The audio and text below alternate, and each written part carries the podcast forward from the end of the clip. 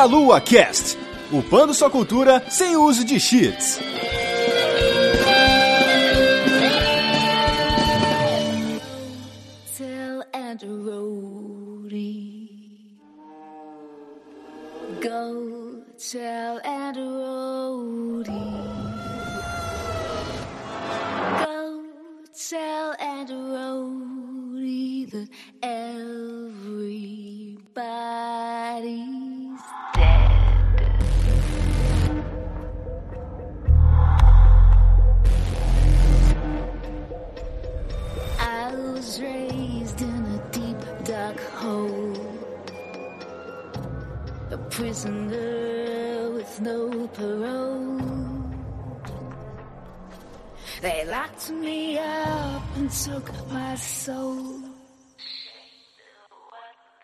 Saudações, queridos ouvintes! Está começando mais um Meia Lua Cash. Eu sou o Matheus dos Santos e hoje estou aqui com Rodolfo Cunha. E aí, galera? E também aqui dela, a portadora do Banhammer, Vanessa Reis. Gente, eu só sei do seguinte, né? Agora eles definiram bem a, como que você encontra pão no céu e você morre, né? Porque agora a, a padaria da morte está aberta. Já começa na pra sódia, né? e claro, não poderemos deixar de chamar ela, a menina Resident Evil, a menina do Horror Database, Resident Evil Database e Monique Alves. E aí, gente, Resident Evil 7 saiu, meu Deus do céu. Saiu, né? Tá aí nas nossas mãos, tá todo mundo jogando.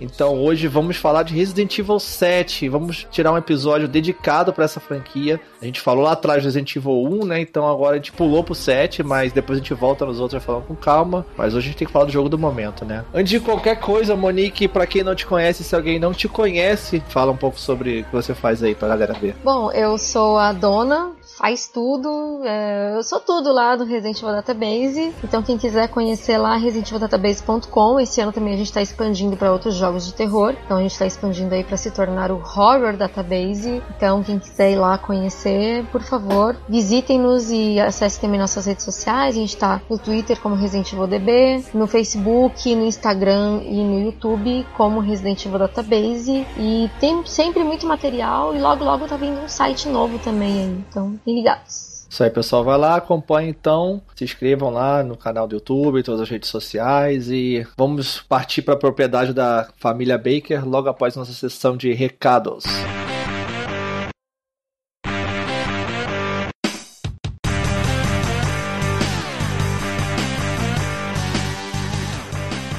Interrompendo agora o nosso jantar aqui com os Bakers, né, Vanzinha? Ô, oh, tava bom, cara, aquelas tripas podre, cara. Mas é só a, a pausa pra sobremesa. Ah, é Então- claro. O que, que será que vem de sobremesa, hein? Então, vamos falar aqui rapidinho alguns recadinhos pra vocês, importantes pra vocês continuarem aí o jantar com os Bakers, com esse podcast delicioso. Ah, Primeiramente, novidade aqui, Vazita. Agora temos a Caixa Delícia. Ai, que delícia, cara. Temos a caixa delícia onde a galera vai poder mandar as coisinhas pra gente. Ai, me mandem ovo maltine. é a caixa postal do Meia Lua, pessoal. Vocês pediram, agora eu quero só ver se vocês vão mandar os troços mesmo, porque isso aí é dinheiro. A gente tá pagando lá o negócio. Uhum. Inclusive, a gente tá pag... só conseguiu pagar por causa do padrinho. Vocês mesmo que estão financiando isso. Então, mandem coisinhas pra gente. A gente vai fazer vídeo, né? Abrindo. Vai ser bem legal. Mandem cartinhas pra gente poder ter o sonho de jogar pra cima. Igual a Xuxa, né, cara? É, eu quero ler cartinhas, eu quero receber presentes. Gente, mandem, mandem presentes. Mandem cartinhas, mandem bala, mandem chocolate, joguinho, qualquer coisa, cara. Qualquer coisa. Qualquer coisa que você achar legal, manda pra gente que a gente vai estar fazendo depois um vídeo abrindo todas elas, assim, vai ser bem legal. Isso mesmo. E qual que é o número da caixa postal? Você vai botar lá no endereço Caixa Postal 4222. Infelizmente não tinha o 69, mas tá bom, né? É, é o que tem pra hoje, gente. Sinto muito. É fácil lembrar, Caixa Postal 4222, CEP 82501-970. Repetindo, 82501-970, Curitiba, Paraná. Curitiba PR. Isso aí, galera. Nos mandem, nos mandem presentes, nos mandem docinhos, nos mandem joguinhos, mandem tudo que vocês quiserem aí. E esperamos você aí pra gente inaugurar. Vamos ver quem serão os primeiros a inaugurar a caixa postal, Sim. né? Vamos ver, né? E só lembre de botar o nome da pessoa também pra quem você tá enviando. Ah. Van, Vanessa, bota lá Vanessa, Matheus, André, então o nome da pessoa que você quer mandar lá em cima. Esse caixa postal CEP Curitiba, beleza? Exatamente, galera. Também, galera, lembrando que o Meia Lua estará presente na Brasil Game Cup no período de 7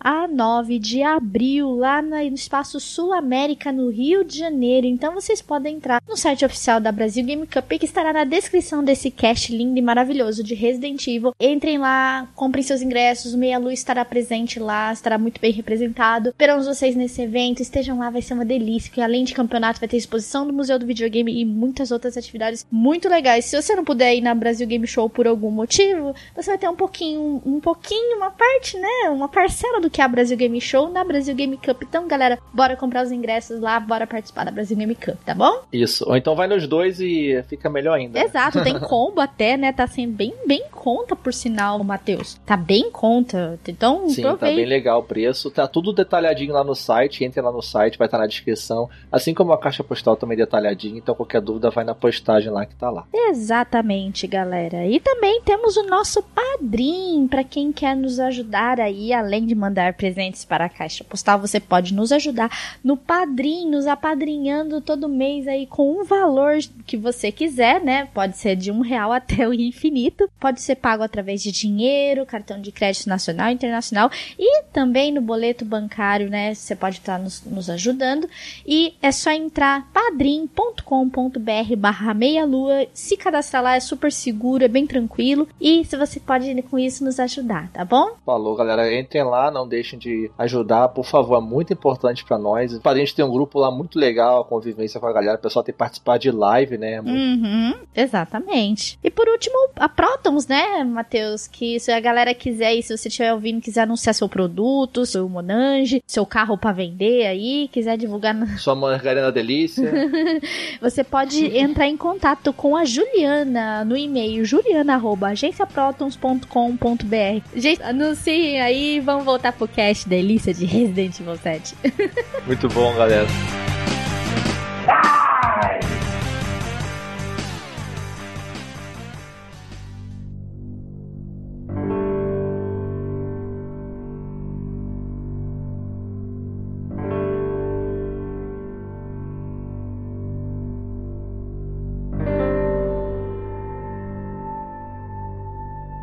Então, de volta agora para falar aqui sobre Resident Evil 7 Biohazard. Esse é o título aqui em inglês, que chegou como um jogo numerado da franquia e um peso de mais de 20 anos de série nas costas, de história, de fãs loucos. E chegou aí, né, gente?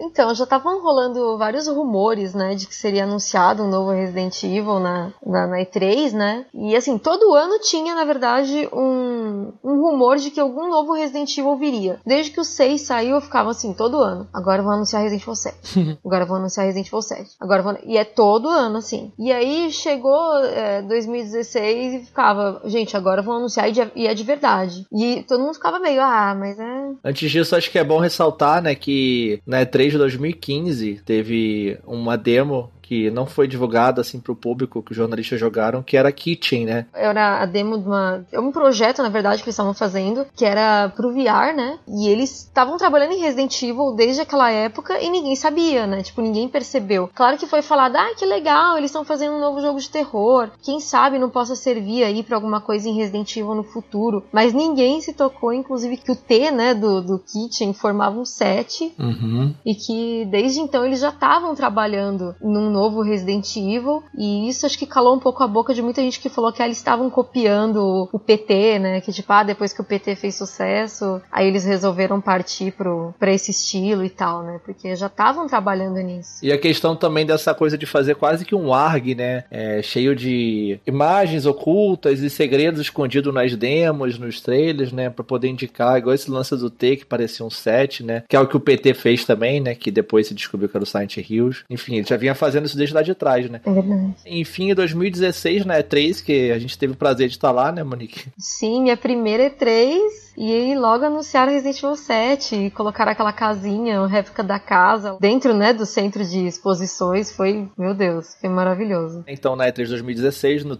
na conferência da Sony, especificamente, teve um trailer de um jogo ali de terror em primeira pessoa, meio misterioso. E no final apareceu um 7, com o 7 fazendo o Evil, né? E daí Resident Evil 7 tava aí anunciado e já com lançamento para janeiro, já do ano que vem, e com uma demo na mesma hora já disponível na PSN, né? E a demo ela veio já com uma proposta de justamente de trazer segredos, né, como eu comentei, e ela vinha cheio de coisa pra você descobrir, né, de detalhes, e a galera ficou louca na internet, né, com essa demo. Ficou, inclusive, né, com o famoso dedo do manequim que ninguém descobriu no, no fim das contas da demo pra que que servia pra ele muita coisa, né, só não ser pra encaixar na mão do final, né. Uhum. é, não servia pra nada mano, o dedo do manequim, todo mundo ficou horas e horas tentando descobrir pra que que era. Foi uma boa trollada da Capcom de início, né, de fazer isso com a galera, porque teve três atualizações pro Playstation, aí nessa terceira é, etapa que ele tava completo e logo depois saiu pro Xbox One e pro PC, já pro final do ano. Aí sim que você conseguiu usar o dedo de verdade, né? Eu morri de rir. Ah, foi jogada de mestre, né? Isso foi. Nossa. O que eles queriam era: fiquem falando do meu jogo. E realmente, todo mundo falou por meses, até que foi lançado, tipo, um mês antes do jogo sair, foi lançada a última atualização. Então, foi falado sobre Resident Evil até o último minuto antes do lançamento. E agora estão uhum. falando aí ainda também. Tá, tá fervendo, né? Ainda o assunto. E vão continuar falando, né? Porque tá sendo DLCs e, enfim, conteúdo também, né? Então ela tá trabalhando bem esse lance de deixar o jogo na boca do povo, né? Com certeza. Essa demo mostrava então o que era o jogo, né? Que era o jogo em primeira pessoa e uma coisa, um jogo bem escuro e opressor dentro de um cenário fechado, quase claustrofóbico, né? E um mistério ali e coisa também que te perturbava o seu psicológico, com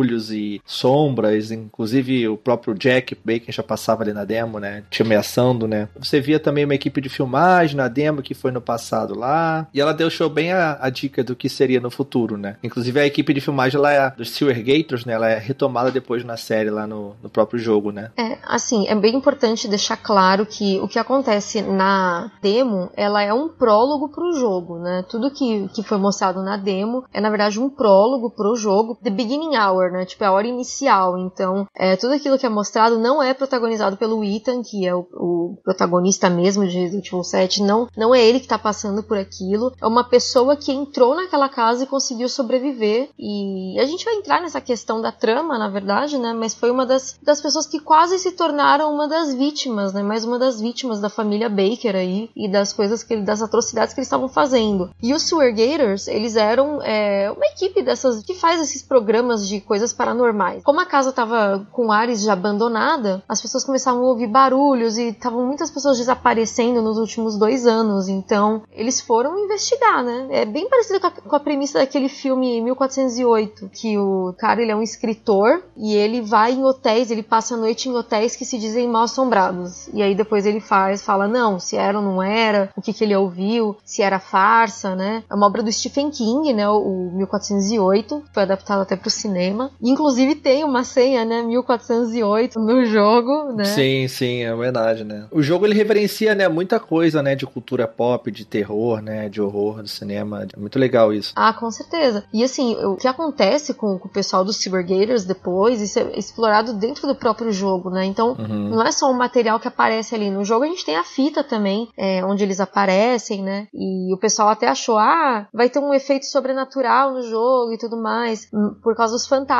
Mas aquilo era muito mais uma demo, uma tech demo, né? Pra gente Sim. ver o que, que dava para fazer com o VR, que foi a grande, eu acho que grande inovação que o Resident Evil 7 trouxe, né? A possibilidade do, do, suporte ao VR. E os fantasmas, eles basicamente se explicam pelo fato de que você está num ambiente onde você quer ver fantasmas, então você vai ver fantasmas, né? É, a mente vê o que quer ver, né? Então, eu acho que é muito mais nesse sentido que a gente via aqueles fantasmas no, na demo. Isso.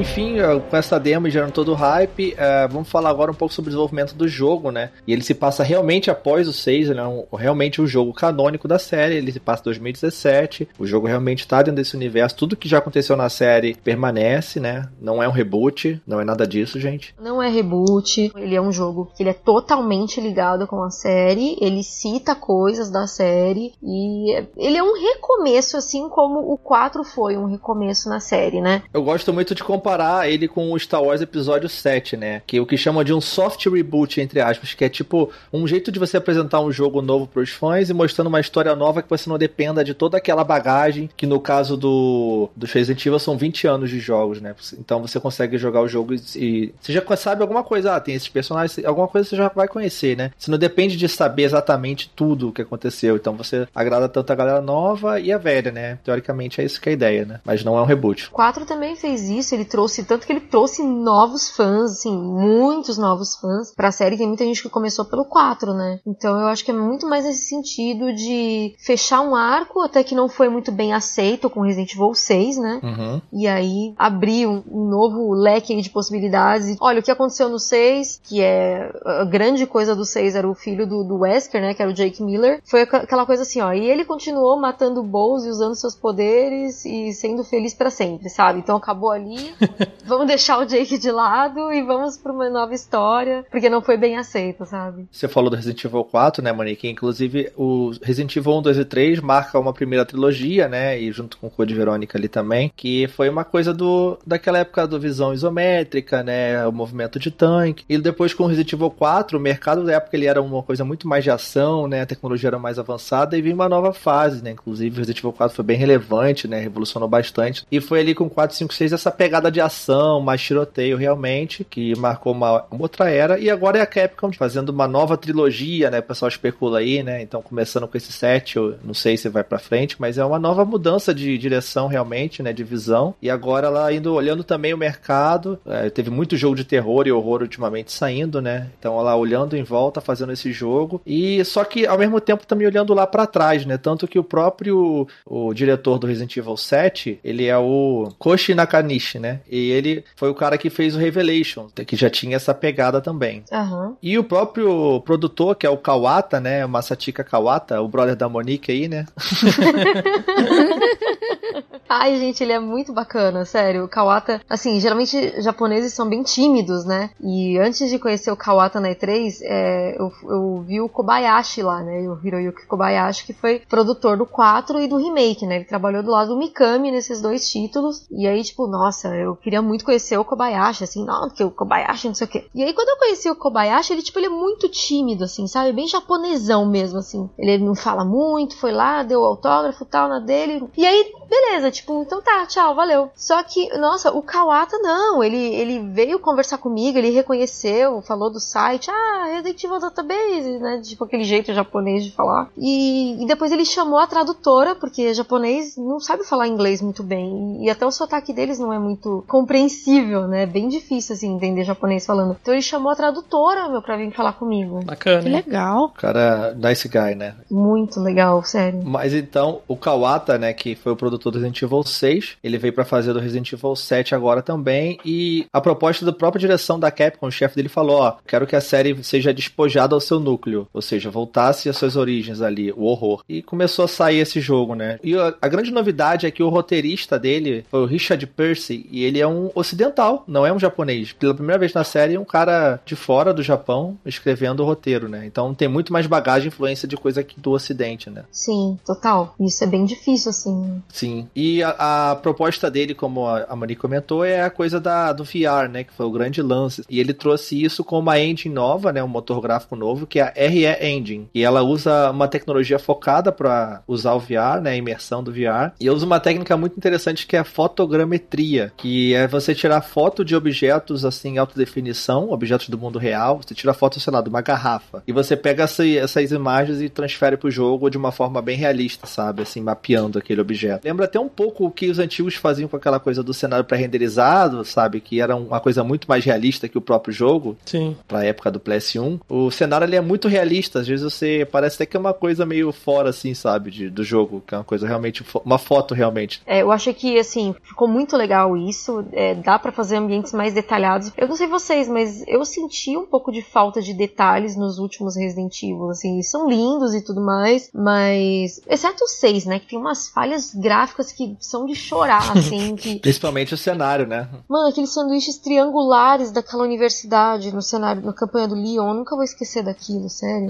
Questão gráfica, o Resident Evil 7 não é um primor. Nossa, como ele é maravilhoso e tudo mais. Ele, nossa, ele é lindo. Ele realmente não é um jogo top, né, em questão gráfica. Eu, eu acho, por exemplo, o Remake e o Zero, é, os jogos ainda mais bonitos da, da franquia. Por mais que eles não sejam tão realistas, eu ainda acho que os gráficos deles são, são lindos, né? Eu acho que, assim, um jogo de 12, 13 anos, que foi remasterizado recentemente, que conseguiu ficar com aquela qualidade, eles têm gráfico que muito jogo de hoje não tem. Inclusive o Resident Evil 7, sabe? Uhum. Então eu acho eles muito bonitos. E, assim, eu, eu tive alguns problemas com o gráfico, a parte gráfica do Resident Evil 7. É, eu tô jogando em console. E eu senti que às vezes algumas texturas demoram para carregar, porque o jogo não tem loading, né? Ele, assim, eu falo dentro do jogo. Ele tem um loading longo Uhum. antes de você começar, ou então entre uma fita e outra. Sim. Mas ele não tem um, um- loading interno, de, tipo, é, uma animação de abertura de porta, que nem tinha nos antigos. Então, algumas texturas demoram muito pra carregar e algumas têm algumas falhas também. Mas eu não tô falando que o jogo é feio, pelo contrário, ele é muito bonito. Principalmente a animação dos personagens e principalmente a do Jack. Eu achei que foi muito bem caprichado mesmo. É o personagem mais bem feito do jogo. Sim. é- Sim, ele é o Nemesis, né? Ele é o grande destaque, né, do negócio. Então, O, o cenário é lindo, igual eu falei, até distou um pouco do, do resto dos personagens e tal. E a questão dos personagens, o, o problema é que ele tenta fazer uma coisa muito real e cai naquela coisa que é o Uncanny Valley, né? Que é o Vale da Estranheza.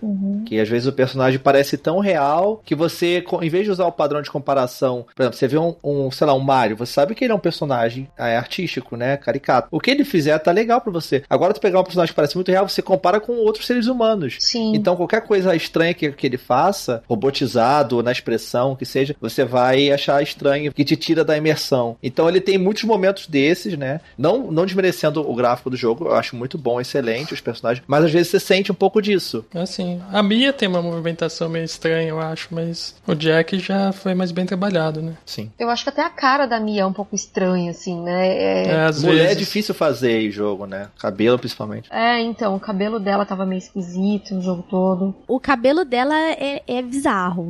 Assim, às vezes até a cara dela, vezes, o estilo dela até parece ser normal, assim, vamos dizer assim, mas o cabelo dela ficou bizarro. Porque a movimentação dele, é, tem hora que você percebe que ele, os pixels do cabelo, assim, sabe? Tipo, não é, não é aquela perfeição, porque o cabelo dela mexe estranho. Não é uma, uma mexida natural o cabelo dela. Ficou meio bizarro mesmo. É, cabelo ainda é uma das coisas mais difíceis de fazer, né? É muito complexo. Então, o próprio cabelo da Marguerite também ficou bizarro. É, é que o da Margaret ainda tá preso, né? Cabelo preso é mais fácil fazer, mas a, a Mia não tem jeito. Eu acho que, assim, tem duas coisas muito estranhas em, em personagens de, de videogame: o dente e o cabelo. Uhum. Gente, a boca da Margaret, na hora que ela abre a boca, assim, na sua cara, é muito estranho também. Eu não sei vocês, mas pra mim é muito esquisito. Aí dá mais medo ainda dela, né? É, mas é isso que eu ia falar. Eu acho que eles fizeram isso pra dar mais medo. Com certeza. ah, inclusive, só um disclaimer aqui, uma explicação. O Caio não tá nesse cast porque ele ficou, ele ficou com tanto medo do jogo que ficou com medo até de gravar o cast. Pô. Shame on you. Shame on you. Sabe o que, que ele vai ter que fazer? Ele vai ter que pagar com lives, isso, eu acho, só acho. Sim, com certeza. Ele vai pagar, fica tranquilo. Já Tá era. na conta pra ele pagar. O VR também, né? Que foi outra grande lance do jogo. Que eu não tive oportunidade de jogar muita coisa de VR, joguei só o Kitchen ali praticamente. E é muito incrível, impressionante. E você vê que tem cenas feitas pro VR, assim, coisas tipo o Jack com a faca na tua cara, a Margaret te ameaçando de perto. Tem coisas que deve ser muito assustador no VR, imagino eu. E a galera elogiou muito do VR, então. Eu acho que deve dar realmente outro nível de imersão, assim, né? A questão de quando, por exemplo, você tá nas cenas com a Margaret, né, que os insetos voam em você. Sim. A experiência deve ser assim assim, incrível, cara.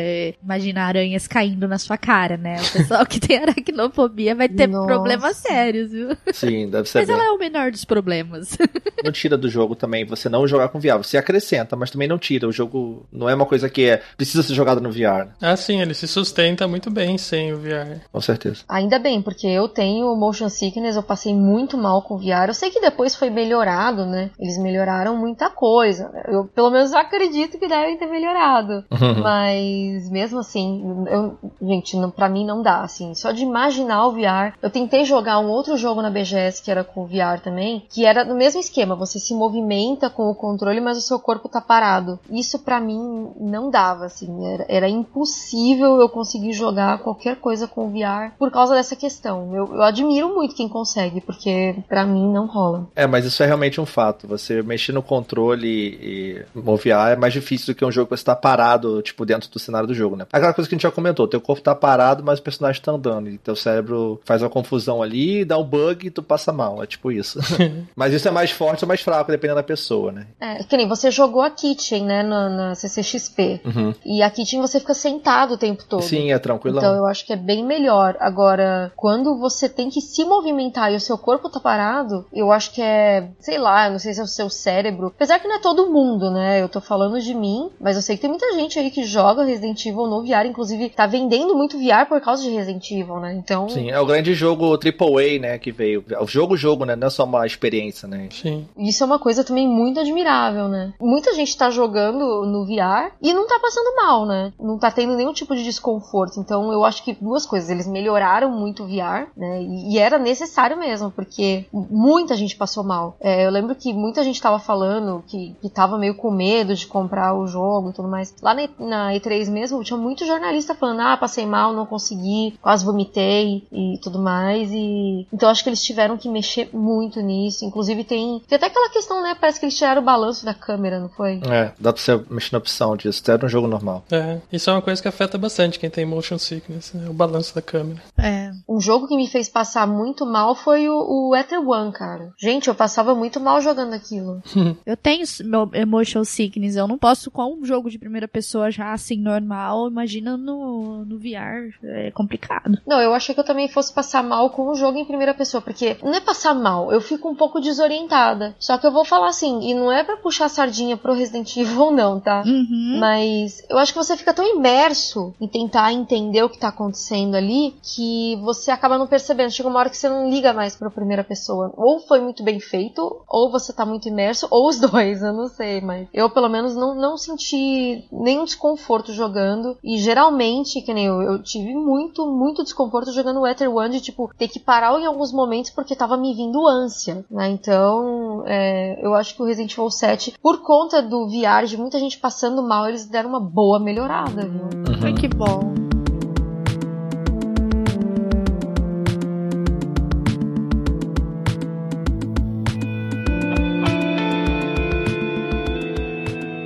Agora falando rapidamente das influências do jogo, né? Claro, como eles olharam, né, para os jogos da época, que deu certo de jogos de terror. O Silent Hills, o PT, ele tem muita coisa justamente até no próprio jeito de fazer o marketing do jogo, com a demo e tudo mais. Uhum. Você vê muita coisa de Outlast também ali na questão de você estar sendo é, perseguido e da movimentação, né? Exploração em primeira pessoa. Até o lance da câmera, né? em Algumas partes, né? Nos footage, né? Do Outlast, até principalmente as horas da Bia, né? Porque você, assim, pelo menos no, na parte da, da fita, né? Que você não tem muito o que fazer, você só tem que se esconder da, Uhum. da Margaret, né? Ela traz bastante referência ao Outlast, né? Sim. Você não tem como combater ela, você tem que só correr e se esconder pra ela não ver você. Na verdade, a Capcom tá seguindo tendências, né? Sim. Porque é aquela coisa, com o 4 ela seguiu tendência, que era a parte de ação e tudo mais, assim. Ainda era um survival horror, tinha todas as características ainda, mas ele também tinha muito mais ação do que os outros, isso era indiscutível. E aí com o 5, então, foi muito mais, né, seguindo as influências aí. É, foi assim, o 4 inspirou muitos jogos, depois o, o 5 se inspirou nesses jogos que o 4 inspirou, né? É um pouco confuso isso, mas é verdade. É, mas é bem isso mesmo. O que não é ruim, né? Enquanto muitas pessoas veem isso como uma coisa, sei lá, ai, tá copiando. Não, gente, é, é legal isso, cara, porque é um. Um aprendendo com o outro. Exato, Exato, inspiração, tá todo mundo aprendendo. Eu não vejo nada de ruim nisso. Não, assim, primeiro que é, até onde eu sei, todos os jogos têm que partir de alguma coisa. Se, se então a gente, sei lá, falar que qualquer jogo em primeira pessoa, por que seja de terror, então tá, então tá copiando vários jogos de, de PC antigos, jogos de, de terror antigos mesmo. Tá copiando, sei lá, o Doom, então, pronto. Todos os jogos em primeira pessoa que tem gore, que tem, que tem é, survival horror, então estão copiando o Doom por causa da questão de ser em primeira pessoa e por ser nojentão, e enfim, sabe, ser um jogo de sobrevivência. Se for isso, então tá todo mundo copiando o Doom, né? Não, e que nem eu li hoje, eu li um comentário lá do vídeo da Monique e o cara falou que era igual cópia de Call of Duty. Nossa,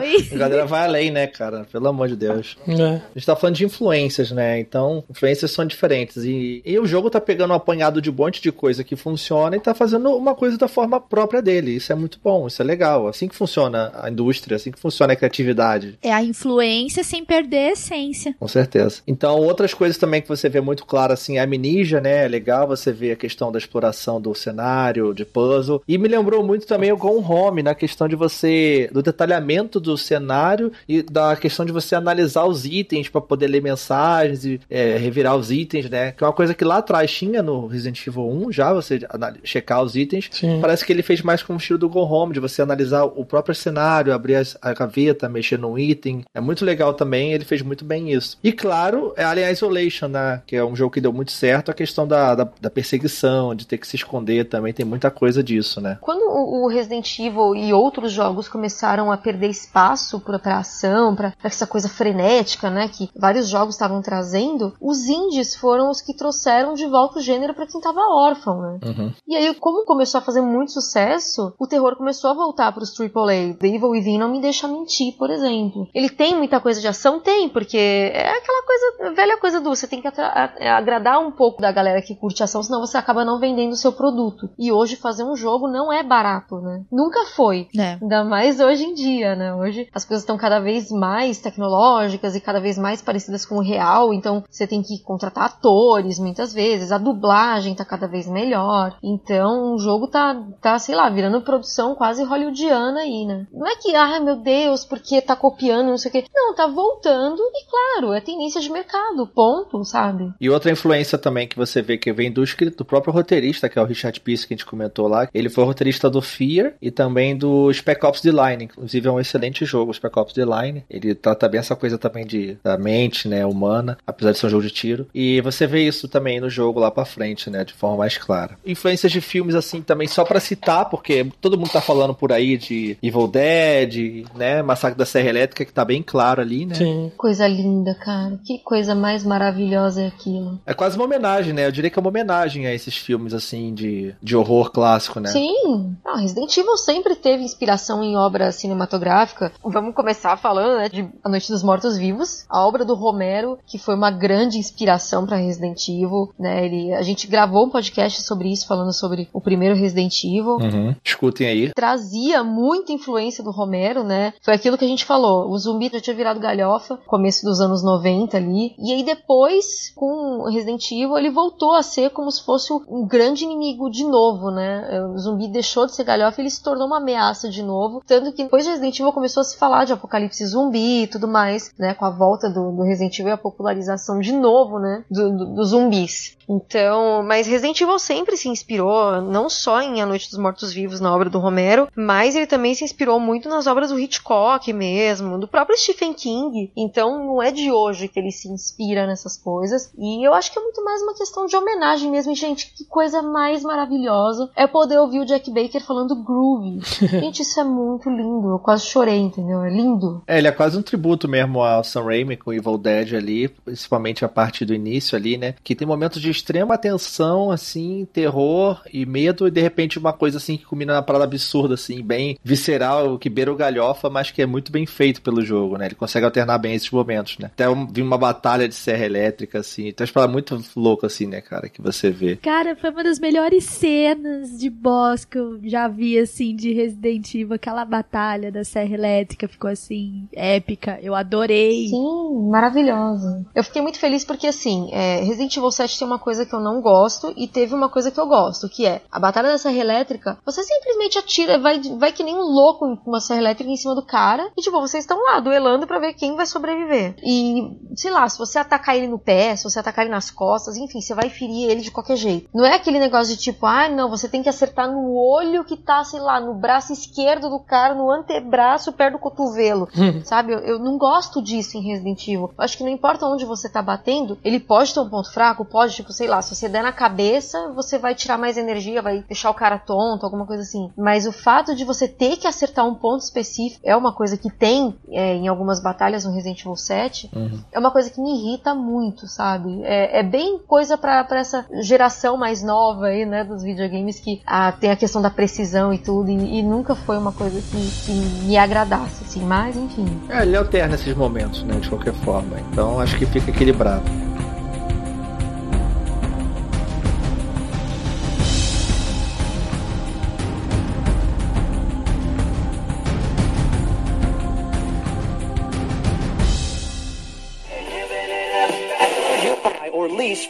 Bem-vindo à Rádio 2.0. Monetize conteúdo em áudio, anuncie, ouça, presencie o nascimento de um mundo feito de som. cloudradio.com.br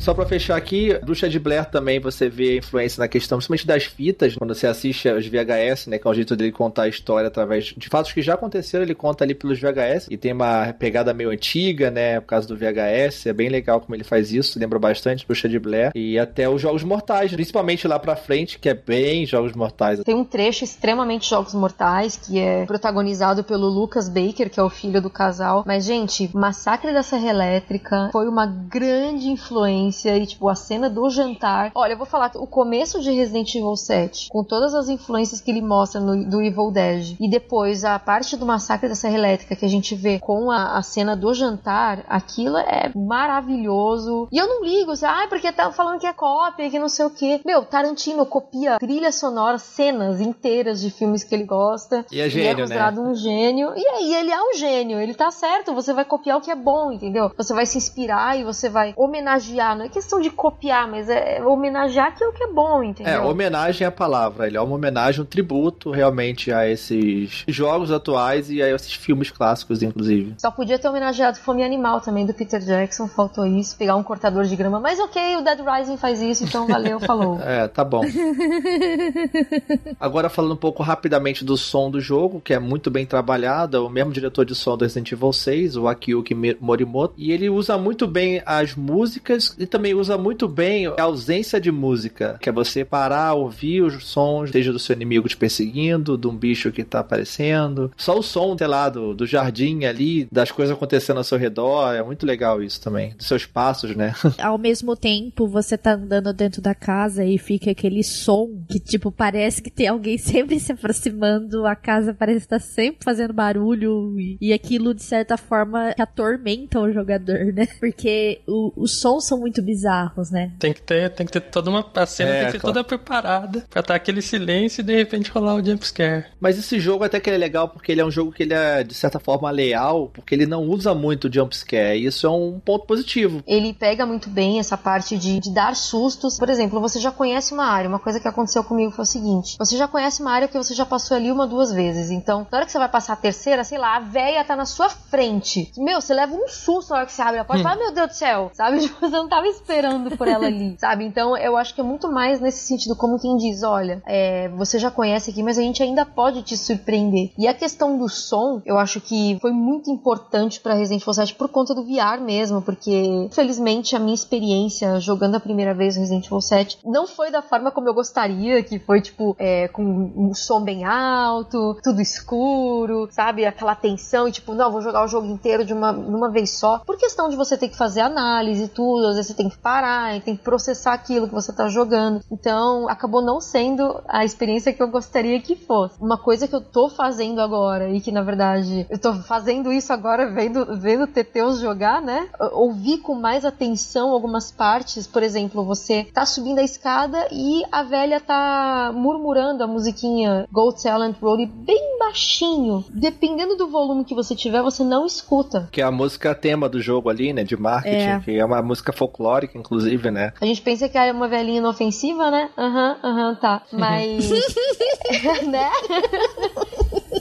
Mas essa parte do som é extremamente importante. Até pela questão do VR, de, tipo, você ter, se localizar pela direção do som, de saber de onde ele tá vindo na sua orelha, até pra não causar uma estranheza também, porque tá muito próximo de você. Sério, a hora que eles aplicam a música e a hora que eles não aplicam e deixam só a parte de som, aqueles coletáveis, aqueles bonequinhos, por exemplo, você consegue saber se eles estão ou não numa sala só pelo barulhinho deles, né? Eles ficam mexendo a cabeça. Então você escuta o, o barulho. O próprio barulho dos inimigos vindo atrás de você, do, do, dos molded, você consegue escutar, ou os xingamentos da Margaret, por exemplo, o Matheus estava jogando e teve uma hora que a gente escutou uma voz feminina com uma voz masculina. Eu falei assim, ué, eu tô escutando o Jack, mas eu tô escutando a Margaret também. E era realmente, a gente parou os dois assim e ficou escutando. Eles estavam conversando bem à distância, assim. Imagina isso no VR, meu, deve ser absurdo. Ele é muito bem, trabalha muito bem o som, inclusive a dublagem, né? Bem legal. O sotaque caipira, o pessoal da Louisiana, né? O jogo agora se passa na Louisiana, um estado americano mesmo, sulista ali, né? Tem aquela coisa de interior. E veio com uma legenda em português. Muito competente, eu achei, o trabalho de localização. A tradução foi muito bem localizada nesse sentido, porque, por exemplo, quando eles não falam você, eles falam você. É caipira, é. né?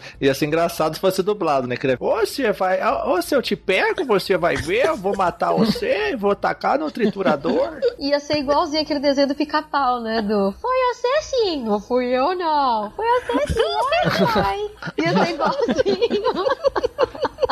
O sotaque deles de interior, assim, é muito legal. Muito Principalmente legal. do Jack. E a Zoe também, ela puxa muito. E como essa família xinga, hein? Meu Deus do céu, hein? Essa boca suja, essa família. Principalmente a Marguerite, cara. Sim, a Marguerite é a mais boca suja de todos. Eu gosto muito da questão do Jack, assim, do humor que ele tem, sabe? É, ele tem um humor negro, assim. Fica do, brincando, tipo, né? assim, Ethan, Ethan, que você muito escuta bom. de longe.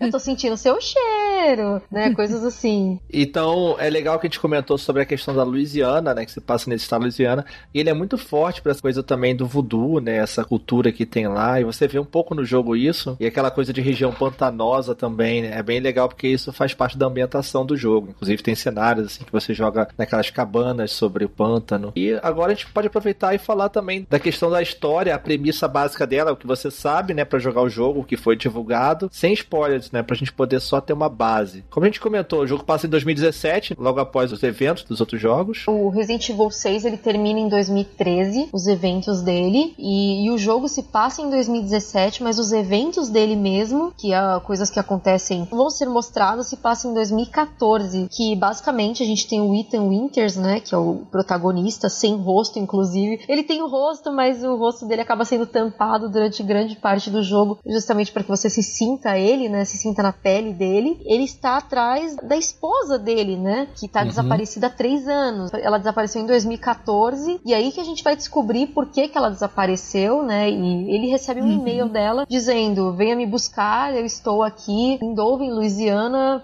propriedade dos Baker. Ele estranha, porque a última vez que ele recebeu alguma coisa dela foi um vídeo extremamente amoroso, então ela estava desaparecida, mas é aquela coisa, né, a gente vê às vezes pessoas desaparecidas aí que as pessoas continuam procurando, passam 10, 20 anos, fazem até coisas de, ah, a pessoa envelheceu e não sei o que, e fazem simulação de como ela estaria hoje. Isso aí tá entrando naquela coisa que a galera comenta, e claro, né, não tem como não comentar, que parece muito com Silent Hill 2, e começa com o personagem principal, porque a esposa dele também sumiu, e ele recebe uma carta falando que ela tá em Silent Hill, e ele vai atrás dela. Mas é totalmente diferente, é uma história completamente diferente. Pelo PT tem influência, mas o Silent Hill em si eu não vejo no jogo. É, a Mia tava desaparecida. A esposa do James no Silent Hill 2, ela tava morta mesmo. Então, uhum. Então, assim, o cara ainda tinha uma ponta de esperança de encontrar a esposa dele no, no Resident Evil 7. No Silent Hill 2, puxando bem pro lado sobrenatural mesmo, ela tava morta. Ele viu ela morrer, né? Enfim. Ele matou ela, né? Já começa por aí. E claro, né? Assim, todo mundo fala que, ah, porque Resident Evil 7 não é Resident Evil. Sim, ele é. Porque ele tem o que todos os Resident Evil têm em comum. E não é o survival horror, mas são os acidentes biológicos. São temas biológicos, são é, bioarmas e tudo mais, né? São as armas biológicas. Essa questão de grandes corporações trabalhando em armas biológicas. Então, sim, isso a gente tem desde o primeiro e a gente tem sim no 7. Então, ele é sim um Resident Evil. E também essa questão do Ethan, né? Você pode pensar, putz, a mulher do cara sumiu há três anos, ele vai atrás. Enfim, ele pode não ter superado a, a, a perda dela, né? Mesmo que tenha sido tratado quando morto, qualquer esperança que tivesse, igual você comentou de ir lá. Então, faz sentido. Nem que seja pra saber o que aconteceu e se receber uma satisfação, entendeu? Se vocês recebessem uma carta de uma pessoa que vocês amam muito, um e-mail dizendo, tipo, a pessoa tá desaparecida, tipo, não foi dada como morta nem nada, você recebe um e-mail da pessoa dizendo que tá vivo e, tipo, tá num lugar para você ir lá buscar. O que, que, você vai fazer? Você não vai? Ou você vai, pelo menos, com a polícia, né? Era o mínimo que a pessoa tinha que fazer. Tipo, a pessoa me ligou, tá, mas eu não sei a procedência do lugar, o que, que eu vou fazer? Chama a polícia, ó, leva todo mundo porque minha mulher tá lá e eu não sei o que tá acontecendo. O Ethan não tem muito bom senso. Ele é macho, pô. O cara Ele é só avisa um amigo dele por telefone, né? Bem no comecinho. Qualquer um ia atrás, pô. Nessa questão, assim, de você ir atrás, se for para falar que Resident Evil 7 copiou alguma premissa de algum outro jogo, ele copiou Resident Evil 5 quando o Chris descobre que a Jill É. pode estar viva. Que aí até o fundo daquilo ele vira pra Chevy e fala, ó, a partir daqui, se você não quiser mais ir, tudo bem, porque isso agora é uma questão pessoal minha, então eu tenho que descobrir se ela ainda tá viva. Galera, estou interrompendo esse programa rapidinho só para avisar que vocês devem tomar cuidado com os spoilers, certo? Continuem com o programa. Então ele foi, com toda a sua coragem, atrás da sua sumida esposa. E ele vai até a propriedade dos Baker, um sítio, uma mansão no meio do- da Louisiana, ali na parte mais rural, ali, né, dos Estados Unidos mesmo. Tem uma casa de visitas e tem uma mansão principal e tem uma outra parte que fica sobre uma casa no pântano. Tem bastante lugar pra tu explorar. E daí começa a ideia do jogo, você explorando essa área e conhecendo a família Baker aos poucos, né? tem o Jack, querido Jack Baker, que é o, o pai de família Ah, da, da... Que delícia.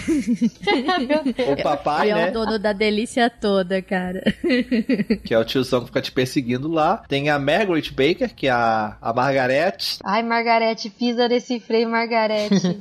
é Margaret Baker, né? Mas a gente chama carinhosamente Margarete. Ou, para os mais íntimos, Maggie. Né? Ou para o Caio Pizza. Marguerita.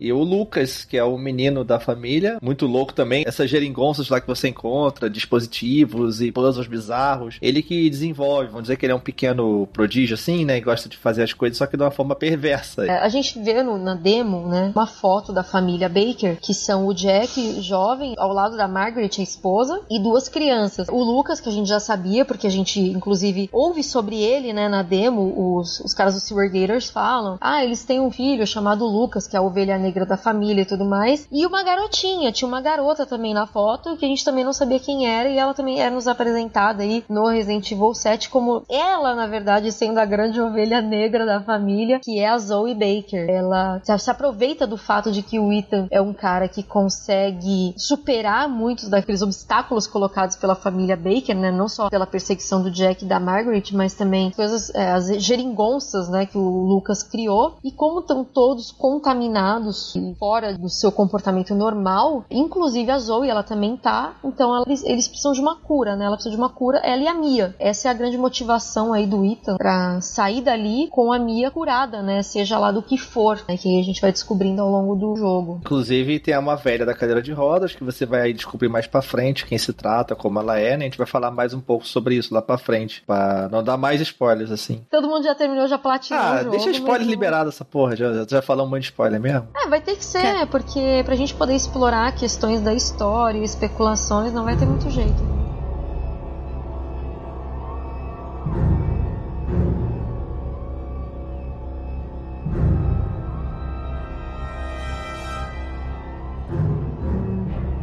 Queria deixar registrado a questão do Jack, além dele ter sido um personagem muito bem trabalhado, muito bem feito, tanto é, no seu design, né, na, na voz, né, da dublagem. Cara, ele me deu muita referência com o Nemesis, acho que foi uma das coisas assim, por isso que eu, foi o personagem que eu mais gostei, porque o Nemesis ele fez parte da minha infância muito forte, porque meu Resident Evil preferido é o 3. O Nemesis fez parte da minha infância, sei lá, ele É. jogava bola com você, brincava de de boneco com você.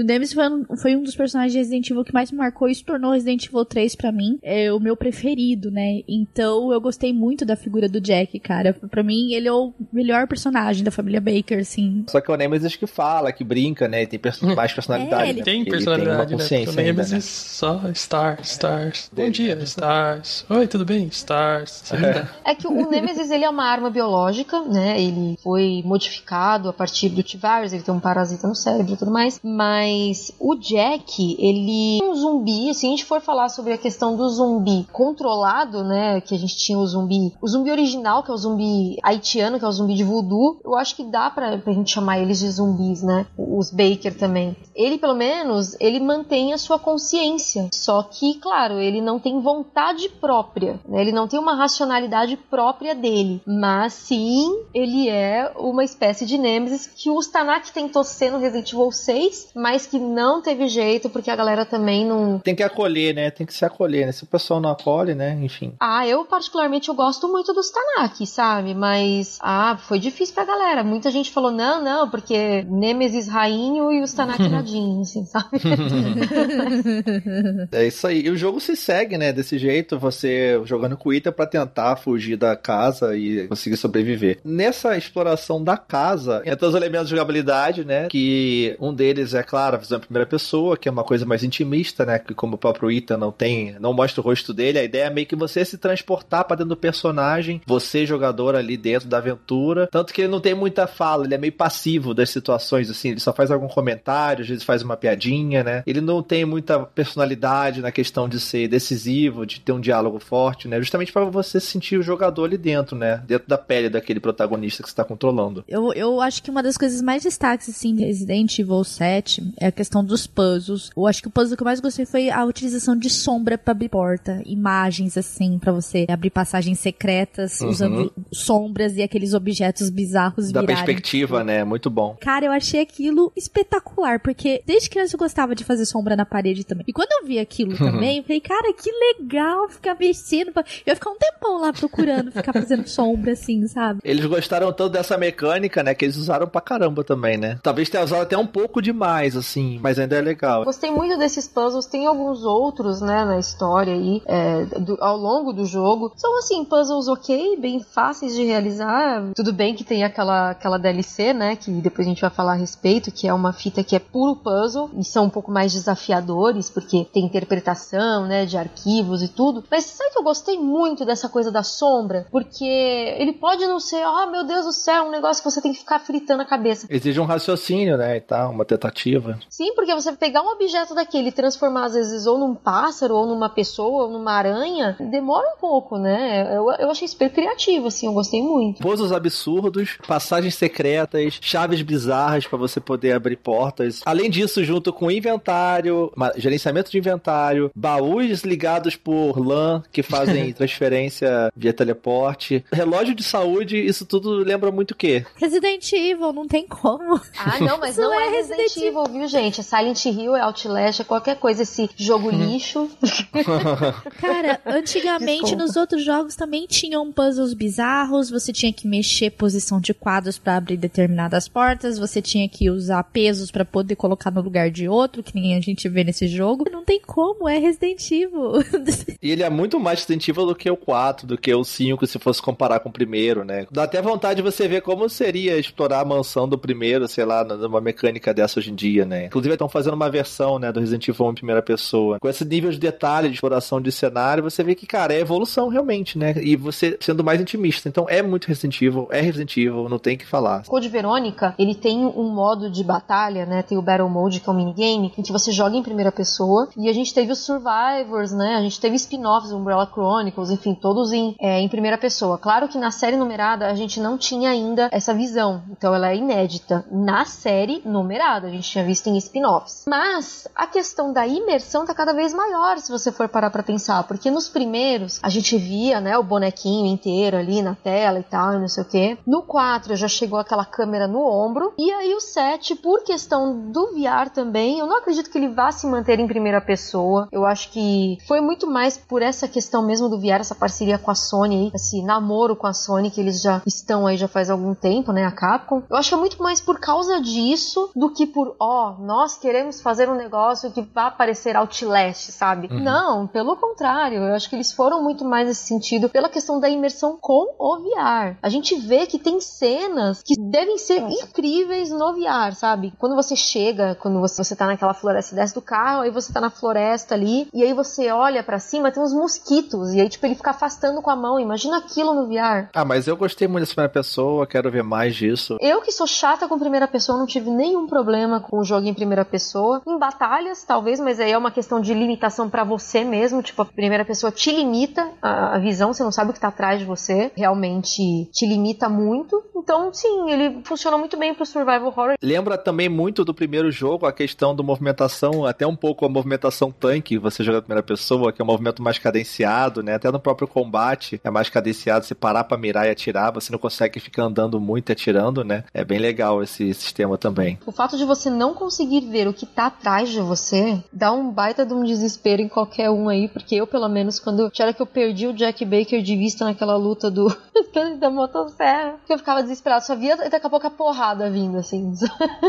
Eu já tava rodando morrendo já, porque eu não, eu, não- eu perco a noção do espaço, né? Mas isso que é legal em Resident Evil 7. Realmente a primeira pessoa ajuda a, a imersão do terror ser muito maior. Outra coisa legal do, do jogo que lembra muito os antigos é o sistema de crafting dele, que é você combinar itens, Sim. assim como dos antigos. Você pegar ali a erva verde e agora tem a adição do fluido químico. E tem um fraco e tem um forte. Você consegue combinar a mesma fluido químico que você usa para fazer a, o item de cura, que é tipo first aid lá. Você usa com a erva verde, ou você pode usar o fluido para fazer com a pólvora a munição. Então você tem um sistema de perda e ganha ali. Você tem que analisar, putz, eu preciso mais agora da munição ou da cura? E você tem que balancear, né? E gerenciar esse recurso. Eu, particularmente, eu gostei muito disso, porque a pessoa faz aquilo que ela acha que é melhor pra ela, pro jogo dela. Então isso torna o jogo muito mais pessoal. Pra mim, por exemplo, é, eu tava vendo o Matheus jogando e ele tava fazendo munição. Eu não, eu não fiz munição. Eu fiz muito mais item de cura do que munição. E chegou até a sobrar, entendeu? Isso torna uma experiência muito mais individual também. Se adapta ao jeito do jogador, realmente. E você vê muito sentido em você pegar a erva e agora fazer um, um, um, um metiolate ali, né? Que ele joga na mão.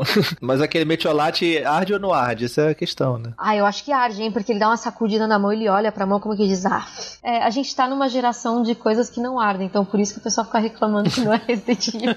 Ai, cara. desculpa, quando eu vejo eu já falei, desculpa. Então, só pra complementar o combate do jogo, você pega armas, pega 12, pega lança-granadas, tem a Magnum, então tem combate sim, bem dosado, o combate é legal, eu achei que ia ser um combate talvez... Esses jogos de horror que tentam usar combate, geralmente não tem um combate muito competente, eu achei bem competente. Assim, ele é, ele é um bom jogo de primeira pessoa. Até senti falta do modo Mercenários, que eu queria jogar em primeira pessoa, porque ele é bem competente. Uhum. É, eu vi a galera cobrando. Quer jogar o Mercenários deles? Joga o Umbrella Corp. Ah, não, não, não. O Umbrella Corps nada mais é do que ele seria o Mercenaries do Resident Evil 7, certeza. Que aí eles falaram: ah, não, não vamos colocar isso no jogo porque não vai ter nada a ver com Survival Horror. Já sei, vamos lançar como um jogo solo. E a gente Não. vende bem baratinho. Uma outra coisa legal que eu achei, assim, da questão do combate é a boa evolução dos boss durante o jogo, né? Do pequenininho até o grandão, né? E isso eu achei Sim, bem, bem legal, legal que não é boss. aquela coisa grande o tempo inteiro, você já encontra um negócio bizarro já na sua frente, já se você, você não sabe pra onde você atira. Não é não, você, isso aí é gradativo durante o jogo. Eles trabalharam muito bem isso, pelo menos na minha opinião, né? O combate ele reflete também a questão, a Van falou dos bosses, que são muito bem usados, que são os membros da família Baker ali em várias sessões, né? Tem a coisa dos inimigos, que além dos inimigos Baker, né? Tem os mofados, que são os tomados pelo, eu falar vírus, mas não vírus, né? Pela infecção, né? Que vem do mofo ali. Tem basicamente três formas de mofados. Aquele principal, que é o que é meio humanoide, que tem uma, uma boca na cabeça esquisita. Tem uma outra variação dele que é uma com um braço mais forte, tem um braço que ataca você mais forte. Tem um mofado que é meio líquido, que anda de quatro assim no chão. Ele é mais fraco, mas é mais, mais rápido, né? E o gordão, que é o que vomita em você. Ele não vomita, ele jorra, né? Inclusive, o vômito também é uma coisa bem presente no Evil Dead, né? No remake, inclusive, a, a menina chega a vomitar na cara da, da outra menina e é assim que ela contamina, né? É lindo ver que, tipo, um filme B tá inspirando um jogo que tem inspiração em filme B. Então, isso é Eveline demais. Mas Muito Exato. bom. os mofados, os mofados eles são, digamos assim, o efeito colateral dessa infecção, né? Porque o objetivo é você contaminar outros humanos para que eles comecem a seguir a sua influência, né? Tanto que a gente encontra files mais pro final do jogo que falam sobre essa série de pesquisas, né? Então, assim, o que que, o que que aconteceu com os Baker? Eles, por questões de tentar ajudar as pessoas, eles acabaram sendo contaminados por um agente, é, com uma espécie de. parece um mofo, né? Ele tem um aspecto de mofo que se aloja no cérebro. A partir dali, a pessoa começa a ter alucinações e ela começa a seguir as ordens do seu, digamos assim, vou colocar bem entre aspas, o seu mestre, ou da sua, vou colocar muito mais entre aspas ainda, da sua formiga rainha, né? Então eles começam a seguir essas ordens e, claro, eles vão ficando agressivos, né? Só que os mofados, eles são, na verdade, o efeito colateral desse mofo. Então algumas pessoas acabam se transformando nessas criaturas. A gente vê durante o jogo que aquele policial, por exemplo, que te dá o, o canivete, ele se transforma. Ele vira um dos mofados. O Lucas arranca a cabeça dele, né? Então não é todo mundo que tem esse controle que a Margaret ou o Jack ou o Lucas têm. E certas pessoas têm mais resistência a essa influência. Então a Mia, muitas vezes, ela consegue se livrar dessa influência. O próprio Lucas, ele finge estar sobre a influência, né? Ele gosta, na verdade, do poder de regeneração. Entra um outro caso também que quem controla, a gente descobre que é a Eveline, que é a menininha misteriosa que aparece de vez em quando, né, pelo jogo. Eu acho que por ela ter um laço, entre aspas, eu acho que ela que controla, de certa forma, como evolui esse vírus. Além de ter gente que sobrevive gente que morre, né? Tem gente que so- Você pega uma lista, tem gente que foi transformada, gente que morreu, como se não tivesse resistido. Mas eu acho que ela, de certa Aham. forma, tem um controle também sobre a influência, porque você vê que todas as pessoas que são próximas dela, que ela chama de família, que são os Bakers que acolheram ela, né? Que ela só queria ter uma família, que é o que acontece, e a própria Mia, que era o que ela tinha como família, de certa forma. Você vê ela até chamando lá a Mia de queria que fosse a mãe Sim. dela. Então acho que ela que conservou a sanidade deles e a forma deles humana, porque ela tem um laço com eles, entendeu? Faz sentido, faz sentido isso que você falou, porque ela precisa de uma família, então todos esses que têm laços com ela, com quem ela sente acolhida, é, não se transformam nos mofados em si. A gente vê no passado como isso aconteceu, porque o que aconteceu com os Baker foi o seguinte: vem um navio, né, um navio naufragado, todo quebrado, na- perto ali da, da, da Bahia, né, e, e aí eles vão até lá pra ver o que que, o que que tem ali, né, se tem alguém machucado, alguma coisa, e eles encontram a Mia e a Eveline, que é essa garotinha. A Mia, ela, na verdade, estava mentindo pro Ethan, porque ela era uma agente de uma corporação, de uma organização, que estava transportando essa arma biológica pra América Central por medo de que organizações rivais colocassem as mãos nela. Por que uma garotinha? Porque. Ah, porque é mais assustador. Não. Porque é clichê de filme de terror também não. Eles usam a figura da garota como uma pessoa inofensiva que consegue se aproximar de, de um grupo, de uma, de uma civilização, por exemplo, sei lá, um grupo militar, alguma coisa assim. Ela consegue espalhar a influência dela muito mais fácil por ser uma figura inofensiva, né? Aparentemente inofensiva, né? Então por isso eles usam a figura de uma criança. E essa criança faz justamente isso. Ela começa a colocar a influência dela em cima da família Baker, que é a família que a acolhe, tanto ela quanto a Mia. Só que a Mia já sabe com quem ela tá lidando, então ela consegue sair dessa influência, né? Ela tem uma resistência maior. Assim como o Lucas também logo percebe, ele gosta do poder da regeneração que, o, que esse mofo coloca no corpo dele, mas ele também tem uma resistência maior e a Zoe também tem uma resistência maior, né? Sobre essa influência da Eveline. Ela é a série E, né, dos experimentos que começaram com a série A, que foi extremamente defeituosa, até que eles chegaram na série E, que é a mais aperfeiçoada. E mesmo assim, ela ainda tem algumas imperfeições. Então, eu não sei se é imperfeição ou se era o que eles gostariam que acontecesse, de colocar um prazo de validade nela, que ela ficar velha. Então, a velhinha ali, na verdade, é a Eveline. E a Eveline jovem, que a gente vê, criança, é, são as alucinações que são os efeitos colaterais desse fungo, né? E ela na própria mente da pessoa controlando. Porque você vê que o fungo tem uma parte muito legal, um file que você pega lá no quarto da, da Margaret, que ela fala. Eles eram uma família normal, viviam a vida deles normal, inclusive os Bakers. Menos o Lucas, porque o Lucas sempre foi doidinho. Sempre foi meio louco, né? Tem até um file que ele diz que pegou um sótão, amigo dele né? da escola, prendeu no sótão e deixou ele lá morrendo lá. E ele falou: Ah, É. agora já tá fedendo, tem um líquido estranho pingando, não sei o que tá acontecendo. Ele era muito perturbado. Bom, ele era gênio de robótica, tanto que aqueles, todos aqueles puzzles foram feitos por ele. Por- E isso explica também muito de ter tranqueira pela casa inteira, Sim. né? Porque ele usa essas tranqueiras pra poder fazer. Sim. Então, E faz muito sentido a casa ser assim também, porque aquela série Acumuladores, que as pessoas realmente existem pessoas que são assim, vivem como se fosse no século passado, com várias coisas antigas e guardam tudo isso e fica toda essa bagunça. Então faz sentido. É um negócio crível, sabe? É um negócio que existe, sabe? É um negócio surreal. É, eu lembro quando eu fui numa fazenda, eu tinha uns 10 anos, eu fui numa fazenda em Minas Gerais e, gente, parecia um outro mundo aquilo pra mim. Eu falava, gente, como assim? Tipo, não tem videocassete, sabe? Sabe aquela coisa assim, sabe? Bem de criança, assim. Porque na, Uhum. época- na minha época de infância tinha Na videocassete, tá, gente? Então, Uhum. é, enfim.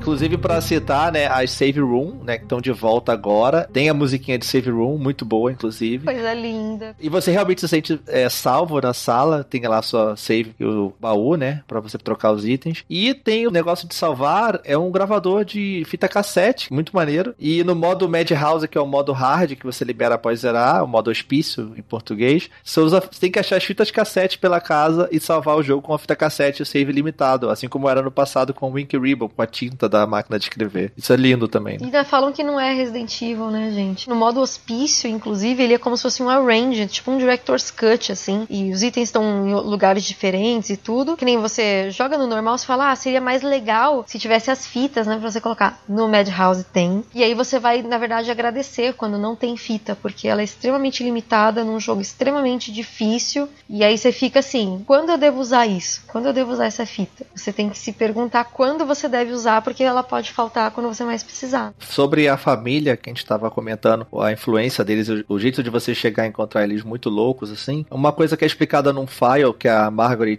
tem um diário dela, ela fala que foi ao médico, tava com dor de cabeça, alguma coisa assim, e dizia que ela no raio-x tava com alguma coisa na cabeça, perto do cérebro, parecia ser um fungo ou coisa do tipo. E ela tava se tratando, ela até escreveu isso, e como o fungo tá na cabeça, para poder justamente gerar aquela influência, então é o que deixa eles meio maluco também, né? Faz sentido eles ficarem meio perturbados assim, porque realmente tá na cabeça ali o fungo diretamente influenciando no cérebro delas. Os parasitas lá, o, o Las Plagas, também eram, no, eles se alojavam no sistema nervoso, né? E, e eles iam indo pra cabeça. Tanto que quando a gente joga Resident Evil 4, se a gente atirar na cabeça, é, às vezes sai a plaga, né? Uhum. A partir de certo momento do jogo, alguns saem a plaga, né? Então sempre foi na cabeça. O próprio vírus, né? Ele reativa o cérebro, que são os, os- os zumbis do Romero também, né? Tinham isso, que era a reativação do cérebro. E aí a pessoa passa a sobreviver, tipo, um morto-vivo a instintos básicos. E só entrando então nessa questão que a gente tá falando da cabeça, né? De ser tudo no cérebro. Hoje eu vi um comentário de uma pessoa falando que eles não são zumbis, que eles não podem ser chamados zumbis porque eles não estão mortos. Mas o zumbi, como a gente falou agora há pouco, o zumbi original é o do voodoo. Ele não tem vontade própria, ele não age sob vontade própria, ele não tem a sua racionalidade, né? Isso é usurpado dele. Então ele começa a obedecer um líder, um mestre. E era bem isso que eles queriam fazer com a Eveline. Ela colocando a influência dela em outras pessoas, ela vai criar um exército de zumbis. Sim, são zumbis porque são controlados, assim como os ganados ou os Madini eram também. E a partir disso, ela pode, imagina, dominar uma cidade inteira. É uma arma biológica, realmente. Sim,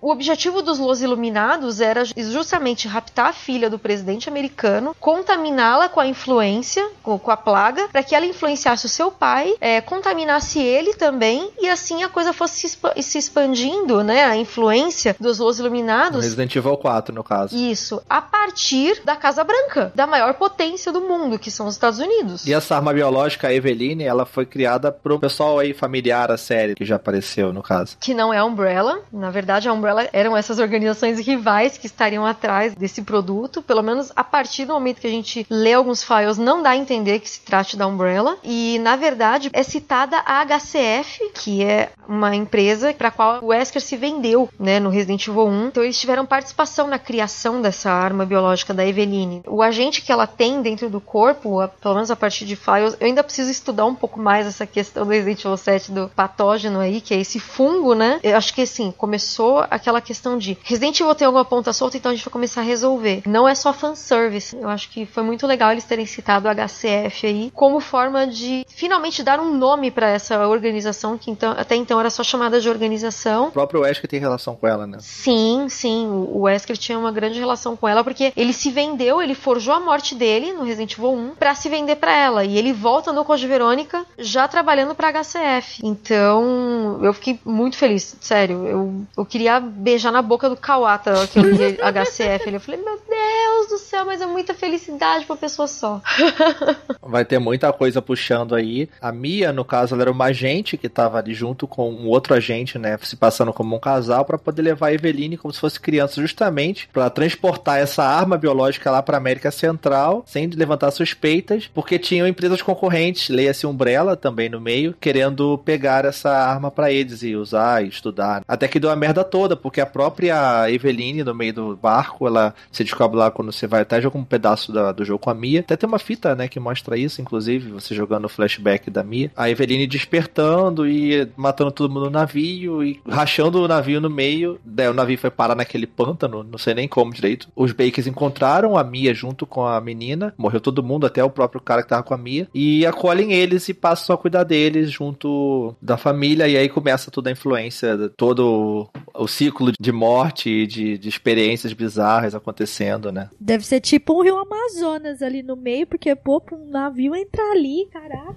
É, mas eu acho que ele foi caindo, ele veio do oceano, caiu em algum rio bem grande que foi levando, né? Aham. É, eu imagino também que, sei lá, ele foi meio que levado pra lá pela maré, e... ou pela ali pode ser a costa, sei lá, tipo a foz do rio. Assim, é uma região de pântano, assim, e tem contato com o mar, né? Sim, sim. Uma coisa bem é, importante gente falar é a questão da Umbrella. Ah, porque a Umbrella acabou em 2003, muita gente pode falar. Bom, em 2008, 2009, de- 2006, né? Vamos citar de 2006 a 2009, a gente ainda tinha grande influência da Umbrella com a questão do Spencer, né? Tava vivo até 2006. E a gente vê coisas da Umbrella estavam ainda dá pra gente perceber que ainda tinham coisas, digamos assim, pendentes da Umbrella, porque a Alex Wesker, que foi a última criança Wesker viva, ela ainda estava viva até 2011. E depois dos eventos de Resident Evil 6, a gente não sabe o que aconteceu. Então a gente não sabe se de repente a Umbrella deixou algum legado. Mas o fato é, a Umbrella aparece no final do jogo. A gente vê um helicóptero da Umbrella no final do jogo, com um símbolo diferente e tudo mais. E é o mesmo símbolo do Umbrella Corps, inclusive. Bem importante deixar isso bem claro. É, Provavelmente o Umbrella Corps era o modo mercenários do Resident Evil 7, mas que ia ficar meio, sei lá, distoante, né? Talvez, da proposta do jogo, né? Que não é essa coisa de ação e tudo mais. O símbolo, vez de estar vermelho e branco, ele agora tá ver- azul e branco. É, com uns DNAzinhos, assim, né, envolvendo. Antes da gente entrar nessa parte final do jogo, só ressaltar alguns momentos importantes da história. A gente falou da história principal, mas uma coisa sensacional que você vê logo no início é a parte do encontro da Mia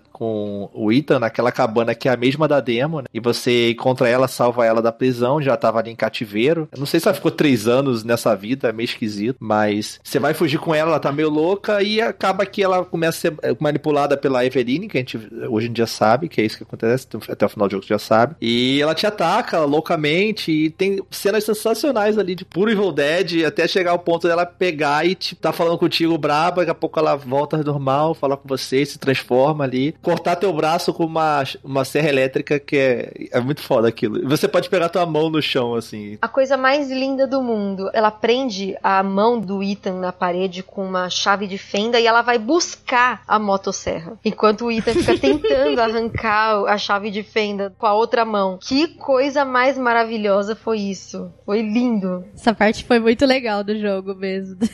Seus conceitos de maravilha são meio deturpados. hein, Ah, é, gente, é lindo ver, tipo, o Evil Dead influenciando, sabe? Cara, é muito maneiro. E você vai jogando com um cara sem mão, com um cotoco assim, saindo sangue, e luta com ela, tipo, com um cotoquinho, carregando assim a arma com o cotoco. Aí você tem que no final dar machadada nela, ela levanta, e você pega uma arma e ela vem serrando a janela pra te pegar. É muito bom, cara. Até que vocês são capturados pelos Baker depois. Ela chegou rápido no telhado. É. Nossa, mas a cena que você dá a machadada nela e ela, ela vai assim apagando com a machada no pescoço, se destransformando, assim, é muito bom. E ela fala, eu te amo, Não, né? em tempo real. A gente vê o rosto dela e aí ela vai voltando à cor normal da pele dela, né? Porque ela tá toda tem umas veias pretas, assim, né? Ela fica com a pele meio pálida, meio azulada. E aí depois ela vai voltando à cor normal dela, né? Eu achei bem legal isso. Tem boss fights muito boas, a gente falou, o próprio Jack Baker, da fase dele lá depois, quando ele vem. Depois da Batalha de Serra Elétrica, ele volta depois de todo cerrado como uma criatura monstrenga, né? Cheia de olhos, e tem a parte que a Monique não gosta, tem que ficar tirando os olhos do bicho, né? A mecânica de jogo ali. Ai, cara, sério, pra que isso, sabe? Mas é um combate Tipo, legal. sei lá, você atirar na Mia, se você acertar na cara dela, vai ser muito mais fácil. Porque, gente, a coisa mais linda a se dizer é o seguinte: aquela parte do começo com a Mia é o tutorial do jogo. Ali você tá aprendendo todas as coisas básicas que você precisa aprender para sobreviver em Resident Evil 7 pra jogar. Então, é uma espécie de mini boss fight, né? É quando ela tá com a motosserra vindo atrás de você e você tem que parar ela em algum momento. Então, você, se você atirar no peito dela, você vai demorar mais, mas você uma hora vai matar. Só que você,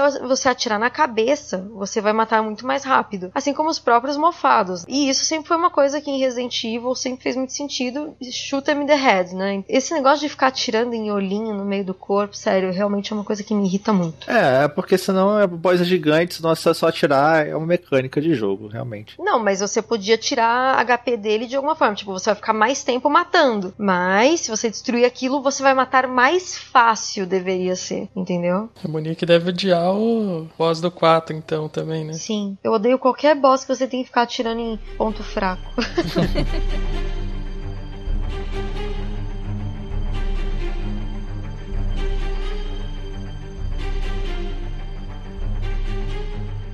Depois vem a Margaret Baker também. Ela é legal porque a mecânica dela, ela fica usando a lanterna dela para poder. um lampião, né? Que fica chamando as bichinhas. Ela controla meio que a, as abelhas, vespas, aranhas e fica atacando tudo em você. E no final ela, você queima ela, ela se transforma numa mulher meio aranha, meio bizarra que fica andando pelas paredes. O que faz sentido para um papel de mãe, se vocês perceberem assim, fazerem uma analogia e como a Margaret fica, que a hora que ela vai colocar os casulos na parede, eu não sei o que, que é aquilo que ela faz na parede. É bizarro, cara, porque ela, como sendo a mãe da família, né, que cuida de todo ali, faz bastante sentido uh, esse negócio uh, da lanterna, dos insetos e ela ter virado uma aranha e tudo que ela faz ali, ela traz os filhotes, põe isso entre aspas.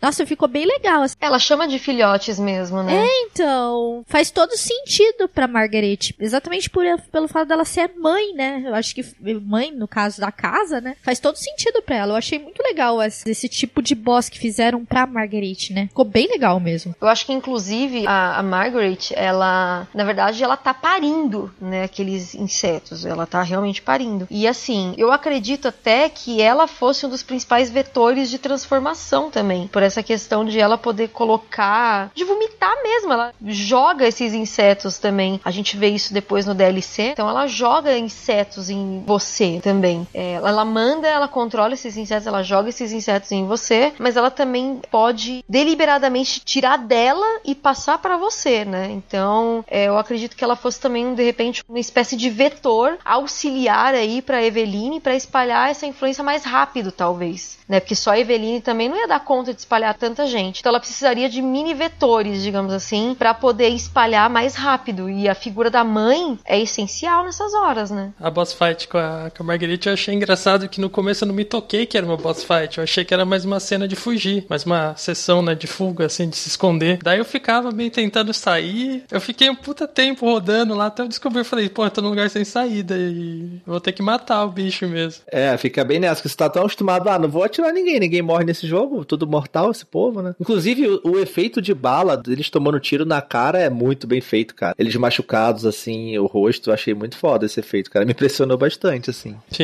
Ficou bem legal mesmo. Sim. Eles tomam bem, bem na cara, é, é prazeroso. Aí eu, eu sendo meio Monique agora, é lindo. Ah, mas até aí, você dando tiro na cara, sempre foi uma coisa que nem eu falei, uma coisa bem de Resident Evil. Agora, me incomoda muito você ter que atirar num olho que tá no, no- na nuca do cara, porque aí só assim você vai matar ele. Tudo bem, ele pode ter esse ponto fraco que ele vai ficar tentando esconder, mas a partir do momento em que você pode atirar em outros lugares, você vai demorar mais faz, mas você vai matar, eu acho que aí faz bem mais sentido, né? E daí depois a gente derrota ela. E tem a parte do Baker, do Lucas Baker, que é a parte de jogos mortais total, que é você jogar os jogos dele ali. Literalmente você dentro daquela invenção dele ali, você tem que sobreviver. Você resolve alguns puzzles lá, faz tudo e ele some depois. O Lucas some do jogo simplesmente, você não sabe o que acontece com ele até o final do jogo. E depois acaba que você pega a vacina, você consegue completar a vacina que bizarramente consiste de um braço de uma cabeça, tipo de um feto que você tem que pegar, né?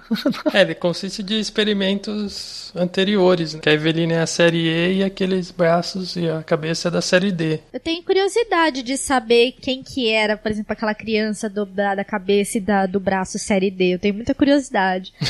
Falei, nossa, como assim? Você é vacina de um pedaço de corpo, sabe? E série D. É, deve pegar os antigos, tipo as células, né? Célula tronco, sei lá, do, do feto. É, isso foi levado pra eles. É, eu acho que eles estavam transportando, porque quando a gente tá no navio lá, que é a parte que a gente vai tentar entender toda a história do, de quem é a Eveline, do que ela é e de quem é a Mia também, a gente chega a, a ver algumas maletas e nessas maletas tem coisas ali faltando. Então eu acredito que a Mia levou junto com elas essas maletas quando elas foram encontradas pela família Baker, porque tem até um file que a Margaret fala: "Ah, a menina trouxe um presente, eu vou esconder isso e não sei o que". E ela guarda dentro de um, sei lá, de um altar, sei lá, alguma coisa assim. Então, é o braço, né, no caso, porque foram experimentos que não deram certo. Então eles guardaram aquilo para fazer um soro. Mas para você neutralizar a Eveline, você precisa criar uma vacina a partir dos tecidos dela, né, de amostras de tecido dela. E essa vacina que é a E-necrotoxina, né, que é só para série E, que é a série da Eveline, que é o que o Ethan usa no final do jogo, né, para neutralizar. E aí ele injeta na velha, né, na velhinha que é a Eveline atual. É, inclusive é, ele vai derrotar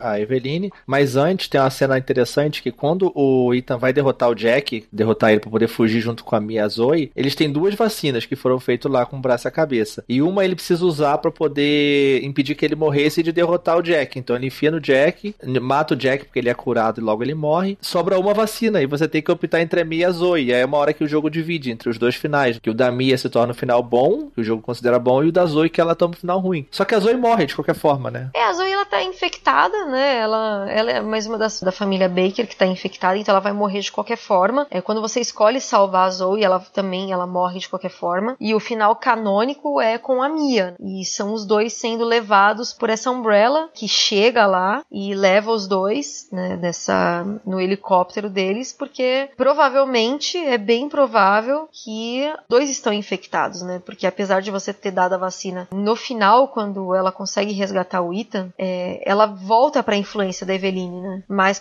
já resistindo bravamente. Ela também tá infectada e o Ethan, eu acredito que também esteja, porque ele tem, ele vê a menina em alguns momentos. Isso justifica muita coisa do jogo. É, ele tá infectado, desde o início ele tá infectado, porque o fato dele não morrer tão fácil, dele se curar milagrosamente, ele recupera um pouquinho da energia dele, colar a mão dele de volta, ele tá infectado. E tem a regeneração que o fungo gera na pessoa, né? Eu acho que ele é infectado depois da batalha da motosserra, porque ali ele ainda é normal, né? Aí a gente tem um, tem um lapso de tempo aí que a gente não sabe quanto tempo passou, que o Jack tá levando ele, então ele provavelmente infectou ele naquele momento. Então você colocar a mão de volta e a mão ser funcional, né? Que na verdade é a Zoe que grampeia. Ele foi infectado aí, realmente. Sim, ele deve ter sido infectado nesse momento e ele tem as alucinações. Agora no final, o final que a gente vê ele dentro da casa porque é assim, a gente sai do navio com o Ethan e com a Mia, né? A gente passa o navio todo com a Mia procurando o Ethan. Aí tem o encontro dos dois e a gente sai de novo com o Ethan por uma área que tem uma mina, uma mina abandonada. É, essa mina, é, a gente encontra um laboratório que foi feito para o Lucas por alguém que a gente ainda não sabe quem é, que passa a ser informante dessas pessoas, né? Que a gente também ainda não faz ideia de quem sejam. Provavelmente essa Umbrella, né? Essa nova Umbrella aí que, que tá se criando. Inclusive, você falando isso agora faz muito sentido. Lembra aquela foto que você acha na demo que diz um helicóptero da Umbrella escrito ele, ah, eles estão nos observando, Sim, lembra?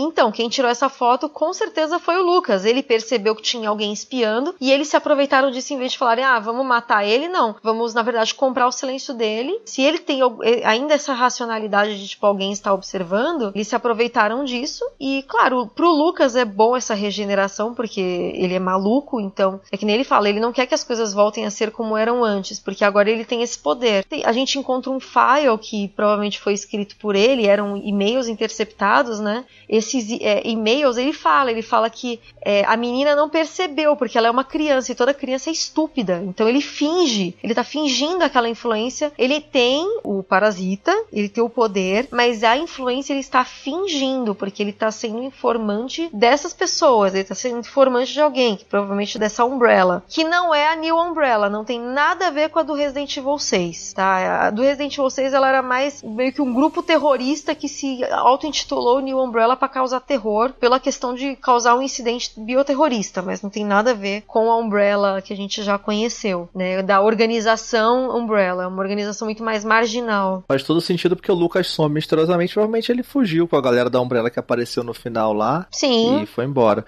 O fato do Ethan estar tá infectado faz sentido também porque quando o Jack pega ele e fala Welcome to the Family Son lá depois que ele briga com a Mia e depois cola a mão nele, ele vai jantar em família. Então todo mundo que é na família, a família da Eveline, tem que ter o fungo, pô. Faz muito sentido. E, e outra coisa também, naquele final, no final que a gente vê, quando ele sai da mina, a mina tem um caminho secreto, esse laboratório dentro da mina tem um caminho secreto justamente pro porão daquela cabana onde a gente começa o jogo. E, e aquela cabana ali é onde as pessoas geralmente entram, né? As pessoas que acabam entrando ali, que nem os Sewer Gators aconteceu com eles. Então, ele começa a entender, ele começa a ter os insights do que realmente estava acontecendo ali. Não é que ele tá vendo o que tá acontecendo. Quando ele, ele tem aquelas memórias da Mia atacando ele, né, que a gente vê nessa parte do final, é, na verdade ele tá entendendo o que aconteceu, ele tá entendendo a influência da Eveline em cima da Mia. Então, é, quando ela serra a mão dele, por exemplo, ele pressupõe que naquele momento a Eveline falasse: ele não é o meu pai, então, tipo, ele não quer ser meu pai, então pode matar ele porque ele é inútil, tipo, ele não vai prestar para nada, então pode matar, entendeu? Então é a partir desse momento que ela vê, ah, ele, ele vai resistir, então pode matar. E aí ele começa a entender o que realmente aconteceu, porque ele já ele acaba de ler o file de que a Eveline é a velha, entendeu? Então ele começa ali a abrir o jogo para você, o jogo começa a se fazer ali para você o desfecho do jogo, até você chegar na velha e aí você injetar a, a E-necrotoxina nela. E você luta com ela e vem os helicópteros da Umbrella quando você tá lá no meio da batalha, quase morrendo, e uma arma chamada Albert 001. Claramente o Albert Wesker pode ser uma ligação, pode não ser, mas é curioso. E você dá o tiro final nela. Não é uma rocket launcher. Mas ela tem um poder de uma anti-arma biológica, né? Ela é uma, uma anti-arma biológica. E uma coisa que, que é bem interessante, que é o que tá causando esse fervo entre os fãs agora, é que na hora que descem os agentes da Umbrella, um rapaz tira o capacete e diz: Eu sou o Redfield. Ele se identifica como Redfield pro, pro Ethan. Bizarro isso. Sim. e é um cara diferente, não parece o Chris, né? Então... Porque provavelmente não seja o Chris, porque eu acho que o Chris preferiria ser capado a entrar no. É o primo do Chris, cara. Não, mas eu acho que eles não usariam. Não, não. Ele tem um primo de segundo grau que trabalha na Umbrella, pô. Não, não, não, não. A gente já teve quase o papagaio do Wesker na família, né? A gente tem a irmã do Wesker, o filho do Wesker, daqui a pouco vê o papagaio do Wesker, então acho que eles não fariam a mesma. não cometeriam o mesmo erro com o Chris. É, eu acredito que. Porque assim, quando você tá na mina, você ouve uma conversa de rádio. Ele capta uma conversa de rádio. Nessa conversa, eu acredito que seja o Chris verdadeiro. E aí, essa.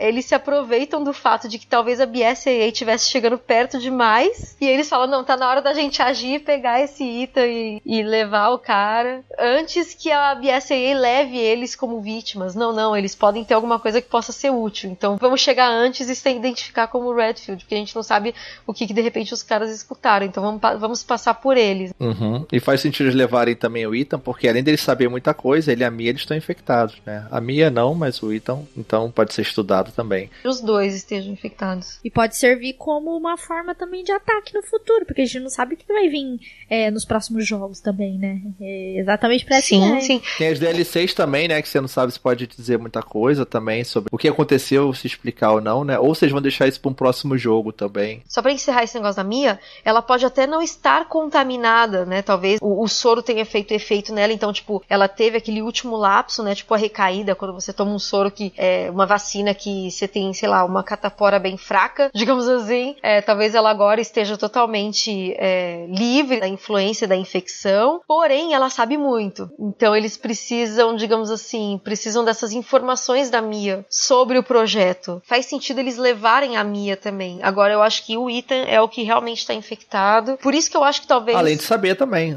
Sim, ele sabe muito, ele sabe até lidar com uma arma dessa. Então, é, você saber lidar com uma arma que você está criando é, vai fazer com que não aconteçam erros como aconteceu com o T-Virus e o G-Virus, né? Então, seria muito mais fácil, né, para você lidar com ela. É, essa experiência em combate com esses dados de batalha, essa experiência de combate com, com um agente que você está criando, né? Um agente viral, ou seja lá o que for. Mas os DLCs, é, eles vão trazer, na verdade, são quatro fitas que a gente vai ter aí mostrando um pouco mais da família Baker, antes mesmo de, de, do Ethan aparecer, né? Pelo menos o volume 1, são dois, duas fitas aí que a gente faz com o Clancy, que é o coitado do cameraman do, do Sewer Gators. Não, não bastasse ele ter morrido pegando fogo, ele ainda sofreu nas mãos da Margaret e de outras criaturas e so, foi tentando a todo custo sobreviver aí, mas acabou morrendo nas mãos do Lucas. E as próximas fitas que a gente ainda vai ter também, que são os dois Bennett Footage, né? São volume 1 e volume 2, então são quatro fitas no total aí. E o último DLC que é o Not a Hero, que a gente é, vai ser um conteúdo adicional gratuito, né? Que a Capcom vai lançar no segundo trimestre desse ano, que vai explorar mais a história e provavelmente vai mostrar quem é essa pessoa que se intitula como Redfield e que provavelmente não é o verdadeiro Redfield, o real oficial, né? Não sei, né? Vamos ver se vão abordar isso nessa DLC. Talvez, né? Eles vão porque quando você termina o jogo, faz o final verdadeiro, o final que você salva Mia, aparece uma imagem dizendo conteúdo adicional, Not a Hero e o rosto desse personagem. É verdade. Então será, acho que vai ser focado nele. Então ele realmente não é um herói. O Chris ele é um herói, então é, esse não tem como ser o Chris. Né? E é isso. E o futuro da série então resta ver os DLCs, ver as explicações, ver o que, que significa essa Umbrella e tudo isso de vírus novo, esses personagens novos. Em breve, agora o próximo universo de Resident Evil vai sair é o Resident Evil Remake do 2, que já foi anunciado, só falta agora mais informações. Agora eles devem começar a trabalhar, né, passando o boom do 7, os DLCs. Isso mesmo.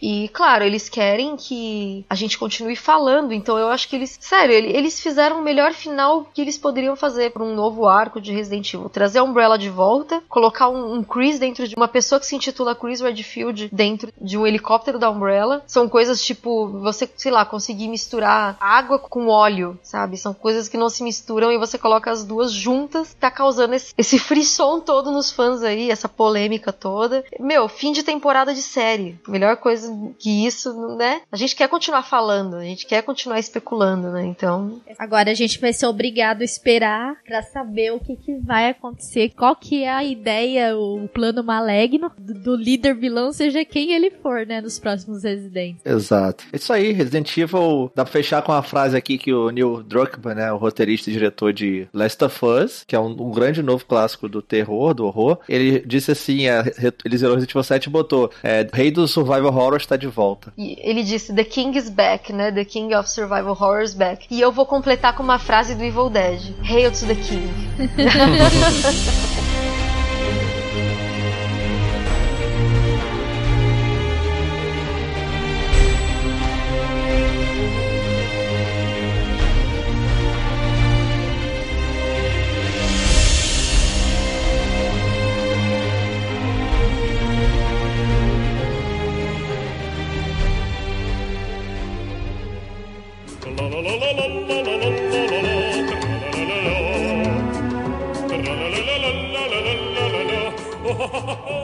Finalmente, Vanzita, agora comemos a janta, a sobremesa.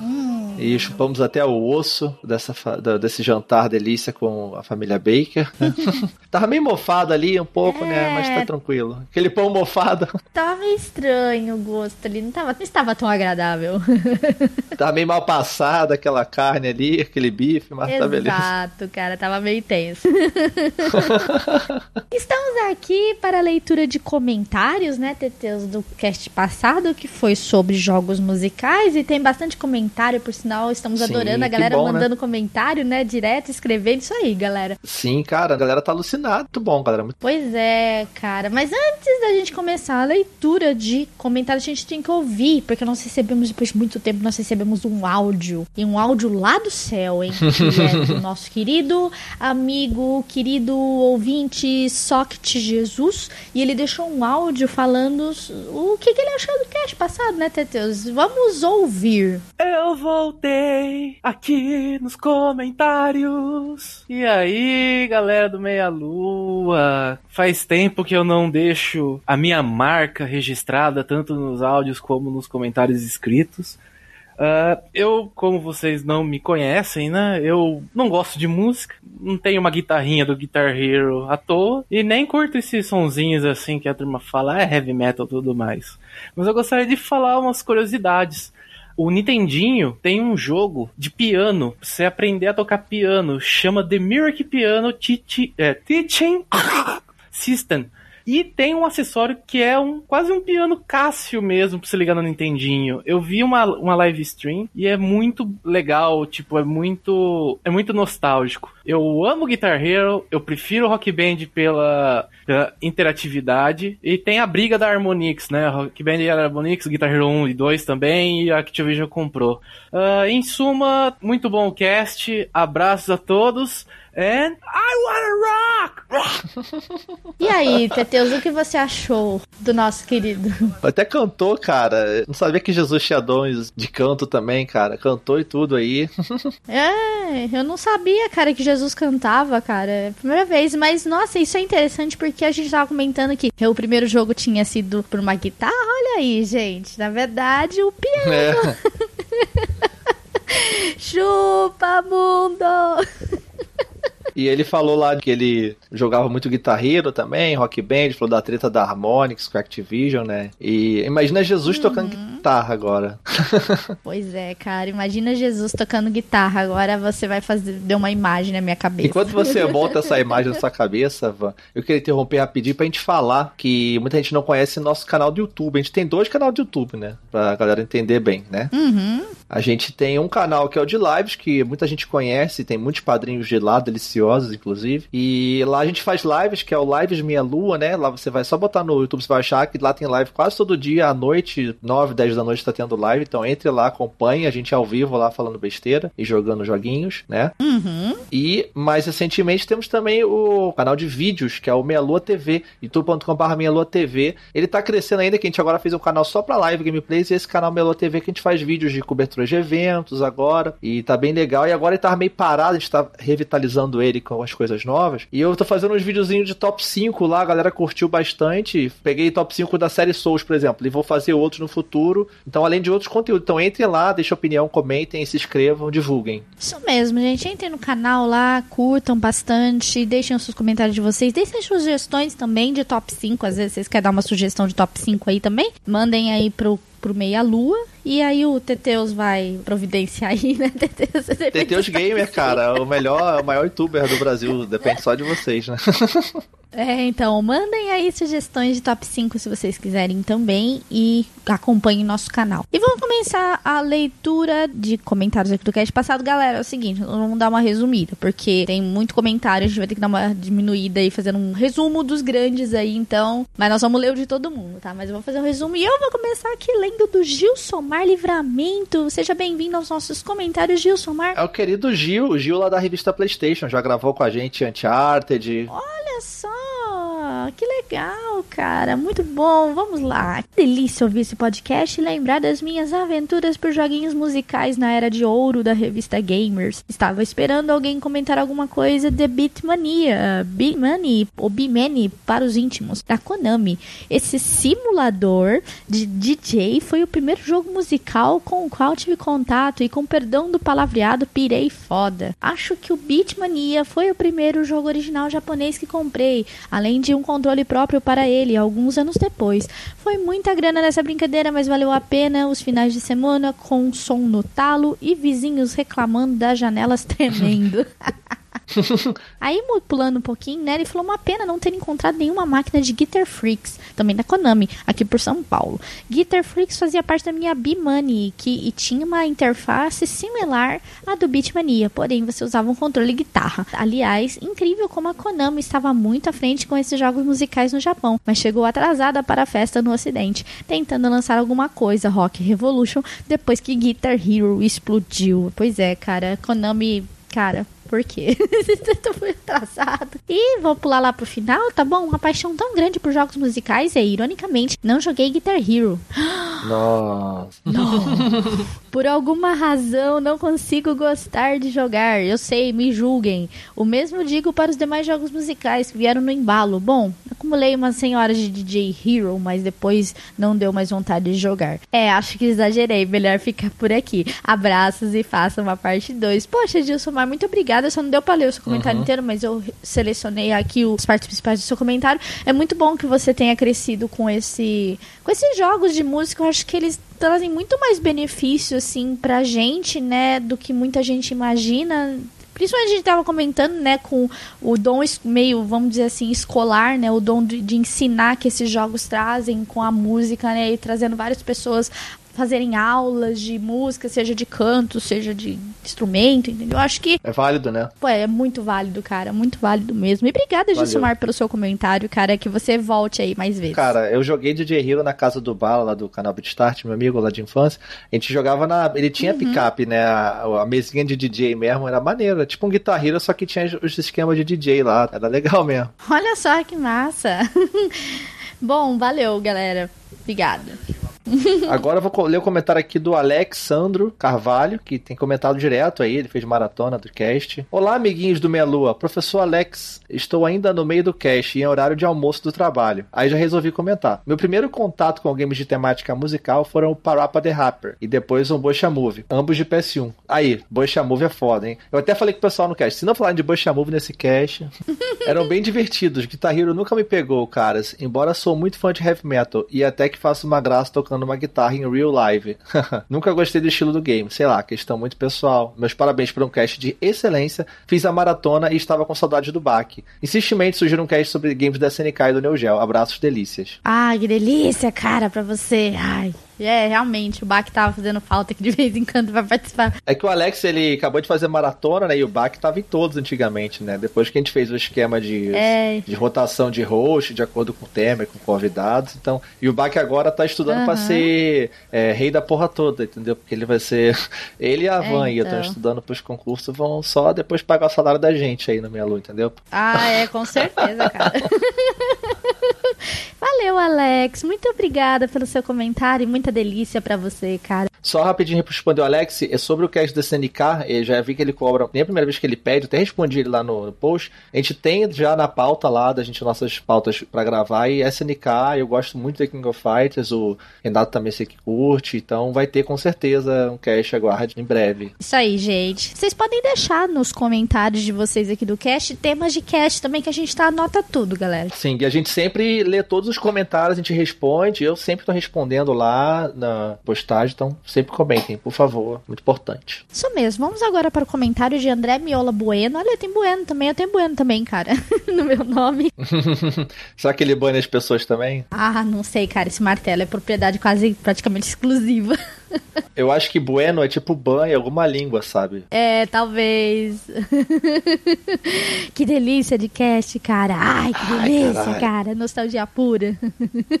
Amo jogos musicais, mas faria uma diferenciação entre jogos barra simuladores barra emuladores, onde você cria as músicas como o citado Mario Paint. Hum, porque se você não tem sensibilidade para compor uma música, esses jogos não se tornam tão atrativos. Para mim, são apenas jogos para músicos, não para simples jogadores. Já meu primeiro contato com um jogo musical foi com o glorioso Busta Groove, PS1 Enix 1998. Mais um de Busta Move. É que o Busta Groove era o nome em inglês, né, do Busta Move, então ficou estranho. Porque tinha um joguinho de puzzle que era Busta Move, um joguinho daquele de dinossaurinho que tem que tacar as bolinhas coloridas pra poder destruir Sei. as bolinhas. Não sei se você já viu. Então dessa confusão, inclusive. Eu sei, eu já vi já. Nossa. Um destaque dessa franquia era que as músicas eram originais do game e você podia colocar o CD do game em qualquer aparelho para escutar as músicas em qualquer lugar. Eu tinha muito CD antigo que era assim. Inclusive aquele Sonic R do Sega Saturno era assim. Você podia colocar ele num rádio e ele tocava as músicas. Era muito legal. Um diferencial desse game era uma luta dançante com solos. Então você podia atacar o inimigo e roubar o solo dele.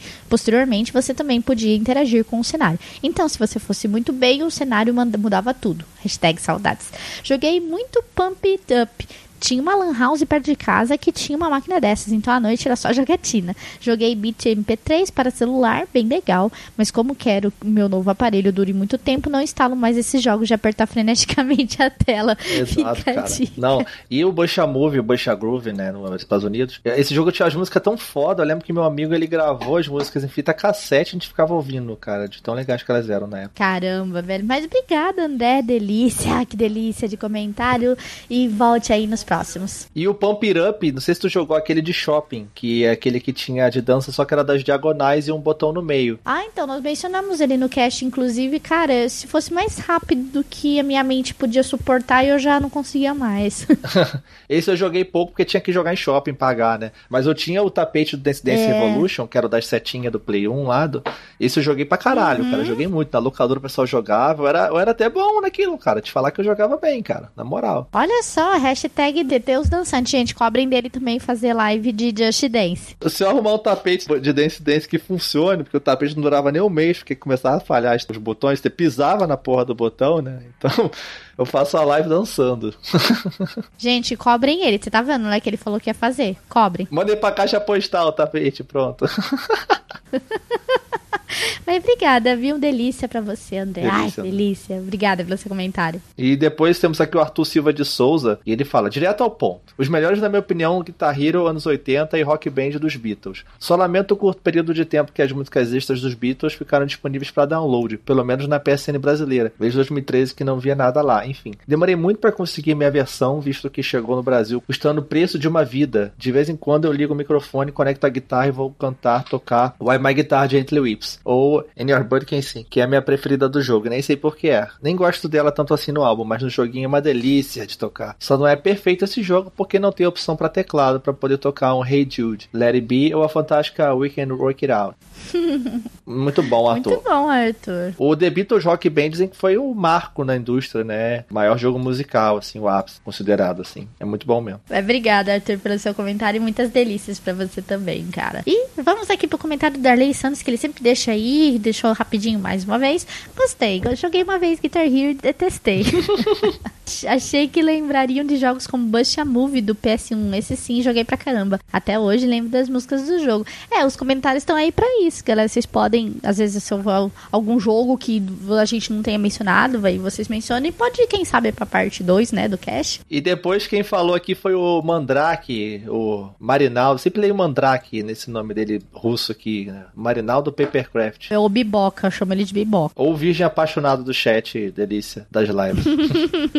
e ele falou aqui: o melhor é ser uma batata estilosa. KKK, verdade. É que eu falei que quando eu danço eu, eu pareço uma batata dançando, ficar rodando. Aí, assim. estilosa ainda, né? Então não é qualquer batata.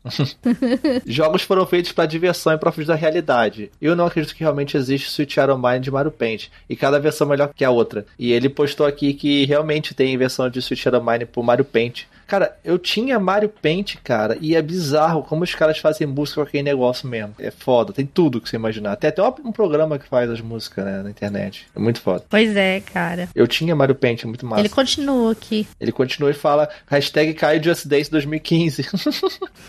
Quando era novinho, até subia no muro, o Rodolfo. Aí depois ele fala: Eu permaneceria no muro, sempre fui gato, subira comigo, desceria outra história. Melhor pra fora do que pra dentro, Shrek. E puxar outras frases, né? Grandes frases clássicas, É. né? Do nosso cast. Obrigada, Marinaldo Biboca, querido amigo, pelo seu comentário. Volte aí sempre. E agora vamos para o comentário último do cast do Mikashi Sama, né? Mikashi-sama. Estamos esperando aí sua luta contra o Baki. Olá, Quinhos do Meia Lua, tudo bem com vocês? Tudo bem, cara, estou bem, estou com sono. Ah, funk é bom sim. Red Rod Chili Peppers mandou É, abraço. verdade. Sobre o episódio, minha primeira experiência, ai que delícia, foi com Guitar Hero 3. Conheci muitas bandas boas que ouço até hoje, como Fodendo Disturbed. Jogava no controle mesmo, porque ser pobre é top, com certeza, cara. É, tocar Trolled Fire em Flames, depois de derrotar o Satanás, é o certo a se fazer. Depois comprei o Guitar Hero 2, o Aerosmith. Joguei até o Guitar Flash no falecido Orkut. Nossa. Nossa, cara. Se não me engano, tem no Facebook também, o Fritz on Fire. Achava bem legal esses grupos de viciados em Pup It Up. É, lembro de alguns em minhas passagens pelos shoppings. De vez em quando jogo um negócio captoresco de música conhecido como Osu. Ou Ozu, alguma coisa assim. É, é um joguinho de ritmo muito fácil que nem vai te fazer passar raiva e se sentir um merda. Mentira, vai sim. o legal do jogo é que os próprios players podem criar conteúdo, então tem até música do Nego Ban pra jogar. Nossa, Nego Ban, mito Ban. Nego Ban é o cara do aquele a música do Eu Vou Gozar, que tem um monte de montagem com um monte de coisa É, que você imaginar. de Pokémon, de Dragon Ball. E que canta malandramente Caraca. agora, o cara tá famoso. Nossa, sem contar as skins customizáveis e afins. Deixarei como exemplo uma música que nem de longe é uma das mais difíceis. Caraca, ele deixou até a música aqui. Um abraço bem melódico e meloso por trás. Ai, que Delícia, delícia, cara. cara. Meloso. Hum, melódico. Você vai ficar cantando no meu ouvido? Isso mesmo? Mas obrigada, Mikashi-sama, pelo seu comentário. E volte aí sempre como você tem feito aí nos casts do Meia Lua. Muito obrigado por estar sempre presente. E, gente, lembrando que temos esses foram os comentários da página do site do meialua.sexy, né? Hum. Delícia. E temos também a nossa casa lá no deviante.com.br, né? Que é a casa do Meia Lua. Lá também tem os comentários do Meia Lua. E lá os comentários são lidos na República Deviante, que é um outro podcast exclusivo de feedbacks lá do Portal Deviante, junto com nossos irmãos lá da Casa Deviante do SciCast, do Missangas e mais recentemente do Contrafactual, que é tipo, e se acontecesse tal coisa? Como seria, né? Bem interessante. Exato. E com a galera lá do SciCast também, às vezes a gente tá por lá também. E o novo, que é o Beco da Bike, que a galera também fala sobre histórias de, de jornadas com bicicleta, viagens, é bem interessante também, é bem diferente. Então, escutem lá, né, os nossos irmãos. Com certeza. Não se esqueçam de entrar nos nossos canais de lives e de vídeos que a gente já comentou e vamos deixar o link na descrição. Não se esqueçam também de entrar no nosso grupo do Facebook, lá onde a gente divulga as lives, faz bastante zoeira. Vocês podem conversar com a gente, também o link estará na descrição. Nos sigam nas nossas redes sociais, como o Instagram, Meia Lua F Soco, Twitter. Se você não gosta do Facebook, você pode correr pro Twitter, Meia Lua F Soco. E se você não gosta de mandar comentários por aqui, você pode deixar no nosso e-mail, contato arroba meialua pra frente soco.com. Isso. Só pra finalizar, então, é o meu Twitter, pra quem quiser também, é o arroba Mateus Underline 2 Santos, com o número 2 mesmo. E o seu, Van? O meu é arroba vanrbbueno, vocês podem me seguir, eu tô sempre postando coisa lá, cara, delícia. E é isso aí, galera, né? Então, valeu, obrigado, até a próxima. Vai comer alguma coisa aí, Van, agora? ah, eu devo comer alguma coisa, cara, mas a gente tem que dar uma saída aqui dessa propriedade, né, dos Baker, tá meio suja aqui, cheio de mofo. Na verdade, a gente tem que chamar a vigilância sanitária pra gente dar um jeito nessa casa, porque tá um caos. É só lembrar aqueles mofos lá, acabou, o vírus acabou tudo, né? Aquele negócio, né? É, então, a gente vai ter que Ai, ai. reconstruir tudo, tá uma merda isso, cara. Mas obrigada, galera, até o próximo cast, fomos. Beijo. Beijo.